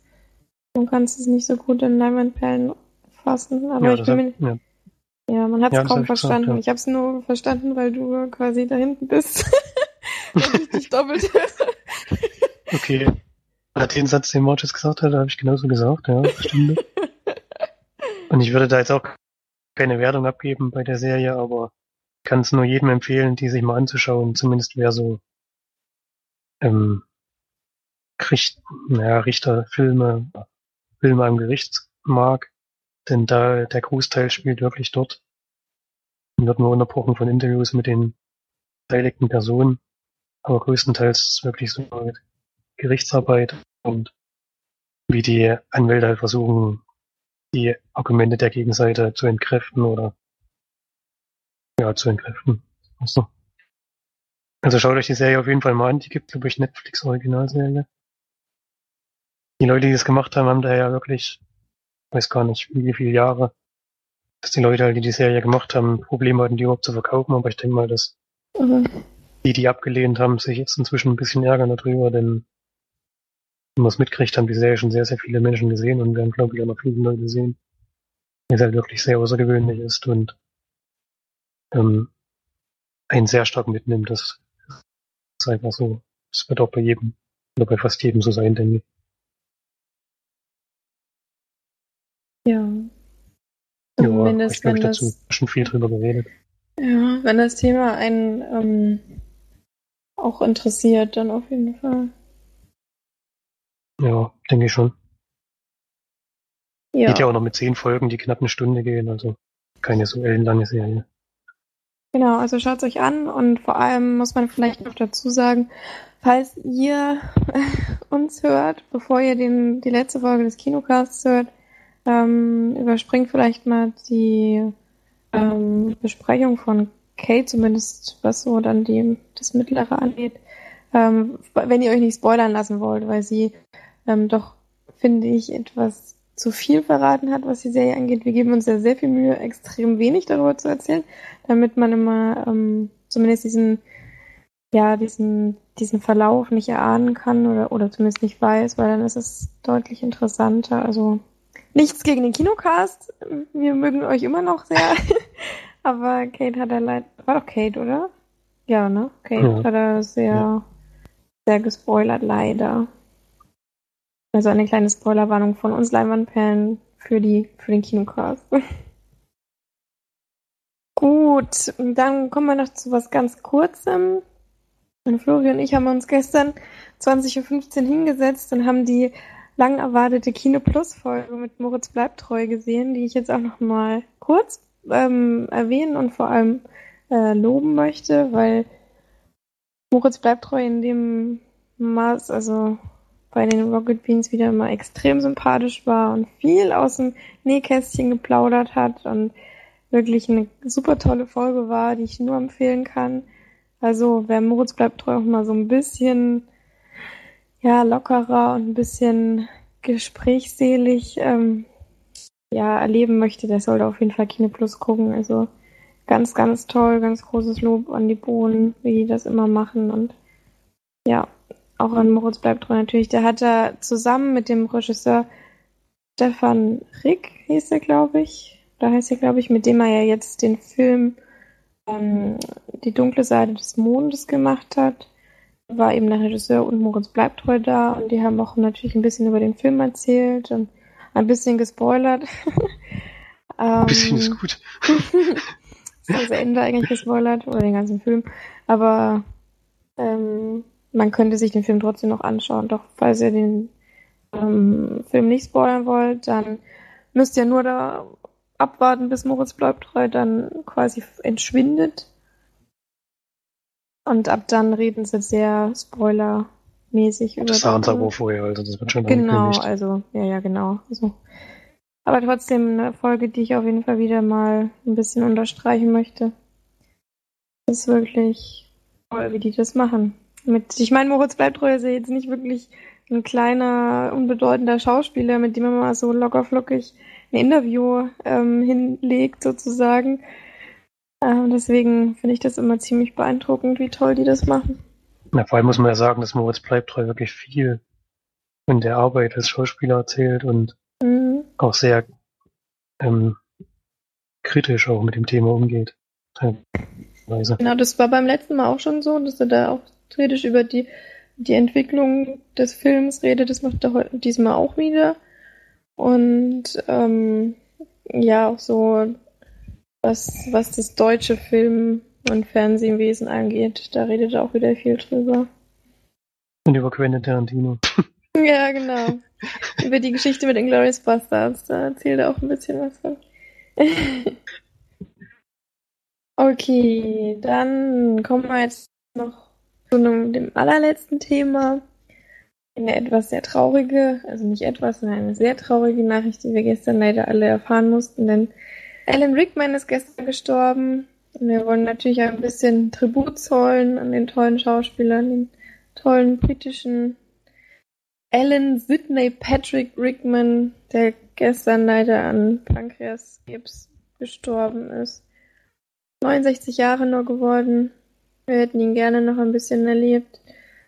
Ähm, unter anderem bekannt geworden durch Stirb langsam und dann natürlich durch die Harry Potter Teile, aber auch viel so Nebenrollen und ähm, auch in tollen Rollen vor allem ähm, zu sehen.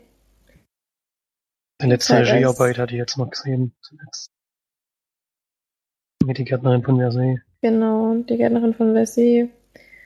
Ja, der Butler und er ganz also viele, viele Filme gemacht zum Glück. Also man kann ihn oft bewundern.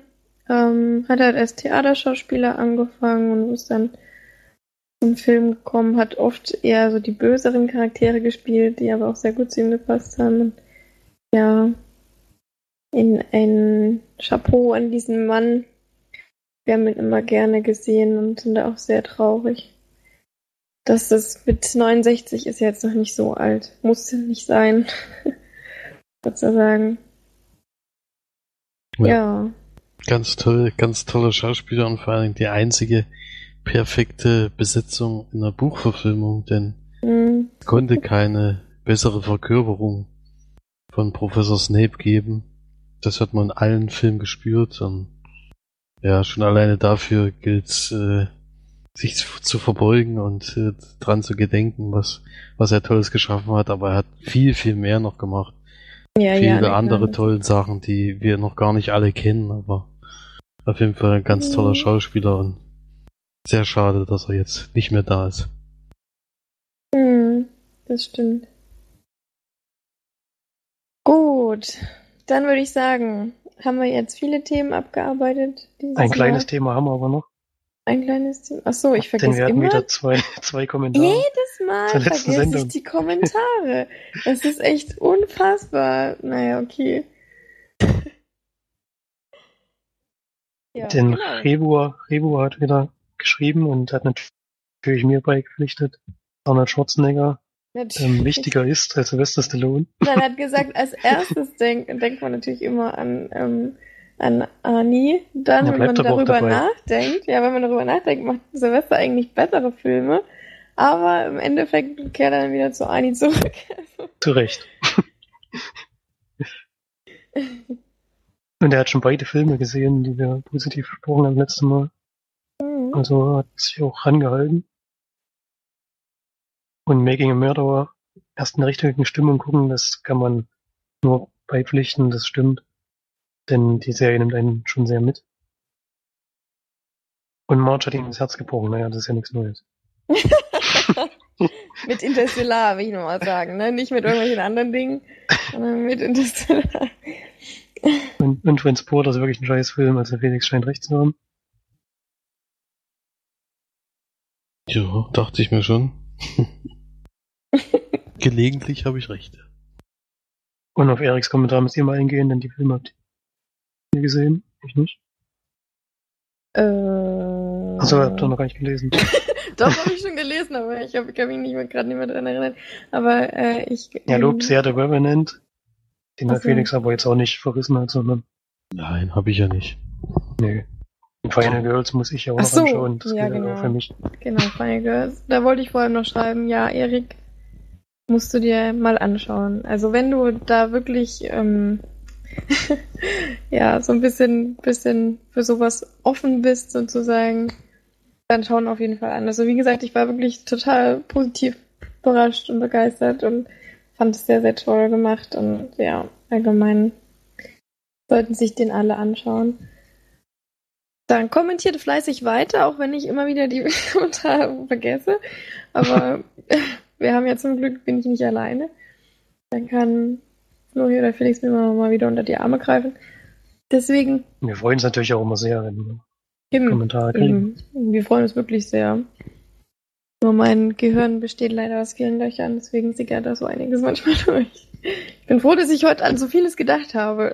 Dann war natürlich wieder etwas dabei, woran ich nicht gedacht habe. Aber ist ja alles menschlich. Vielen Dank. Da bin ich sehr froh drum. Vielen Genau. lieben Dank. An euch natürlich auch vielen lieben Dank fürs Einschalten und Zuhören und, und abonnieren und runterladen und kommentieren. Das ist immer was ganz, ganz Tolles. Ähm, schreibt uns ruhig und habt uns lieb und kritisiert uns ruhig. Das, damit können wir gut umgehen. Zumindest Felix und Flori. ich hau dann immer die Laptop kaputt, aber das macht Hast ja genug Geld, neuen zu kaufen? Genau. so, dann würde ich sagen, haben wir auf für heute. War eine schöne Folge und dann bis nächste Woche. Tschüss. Tschüss. Tschüss.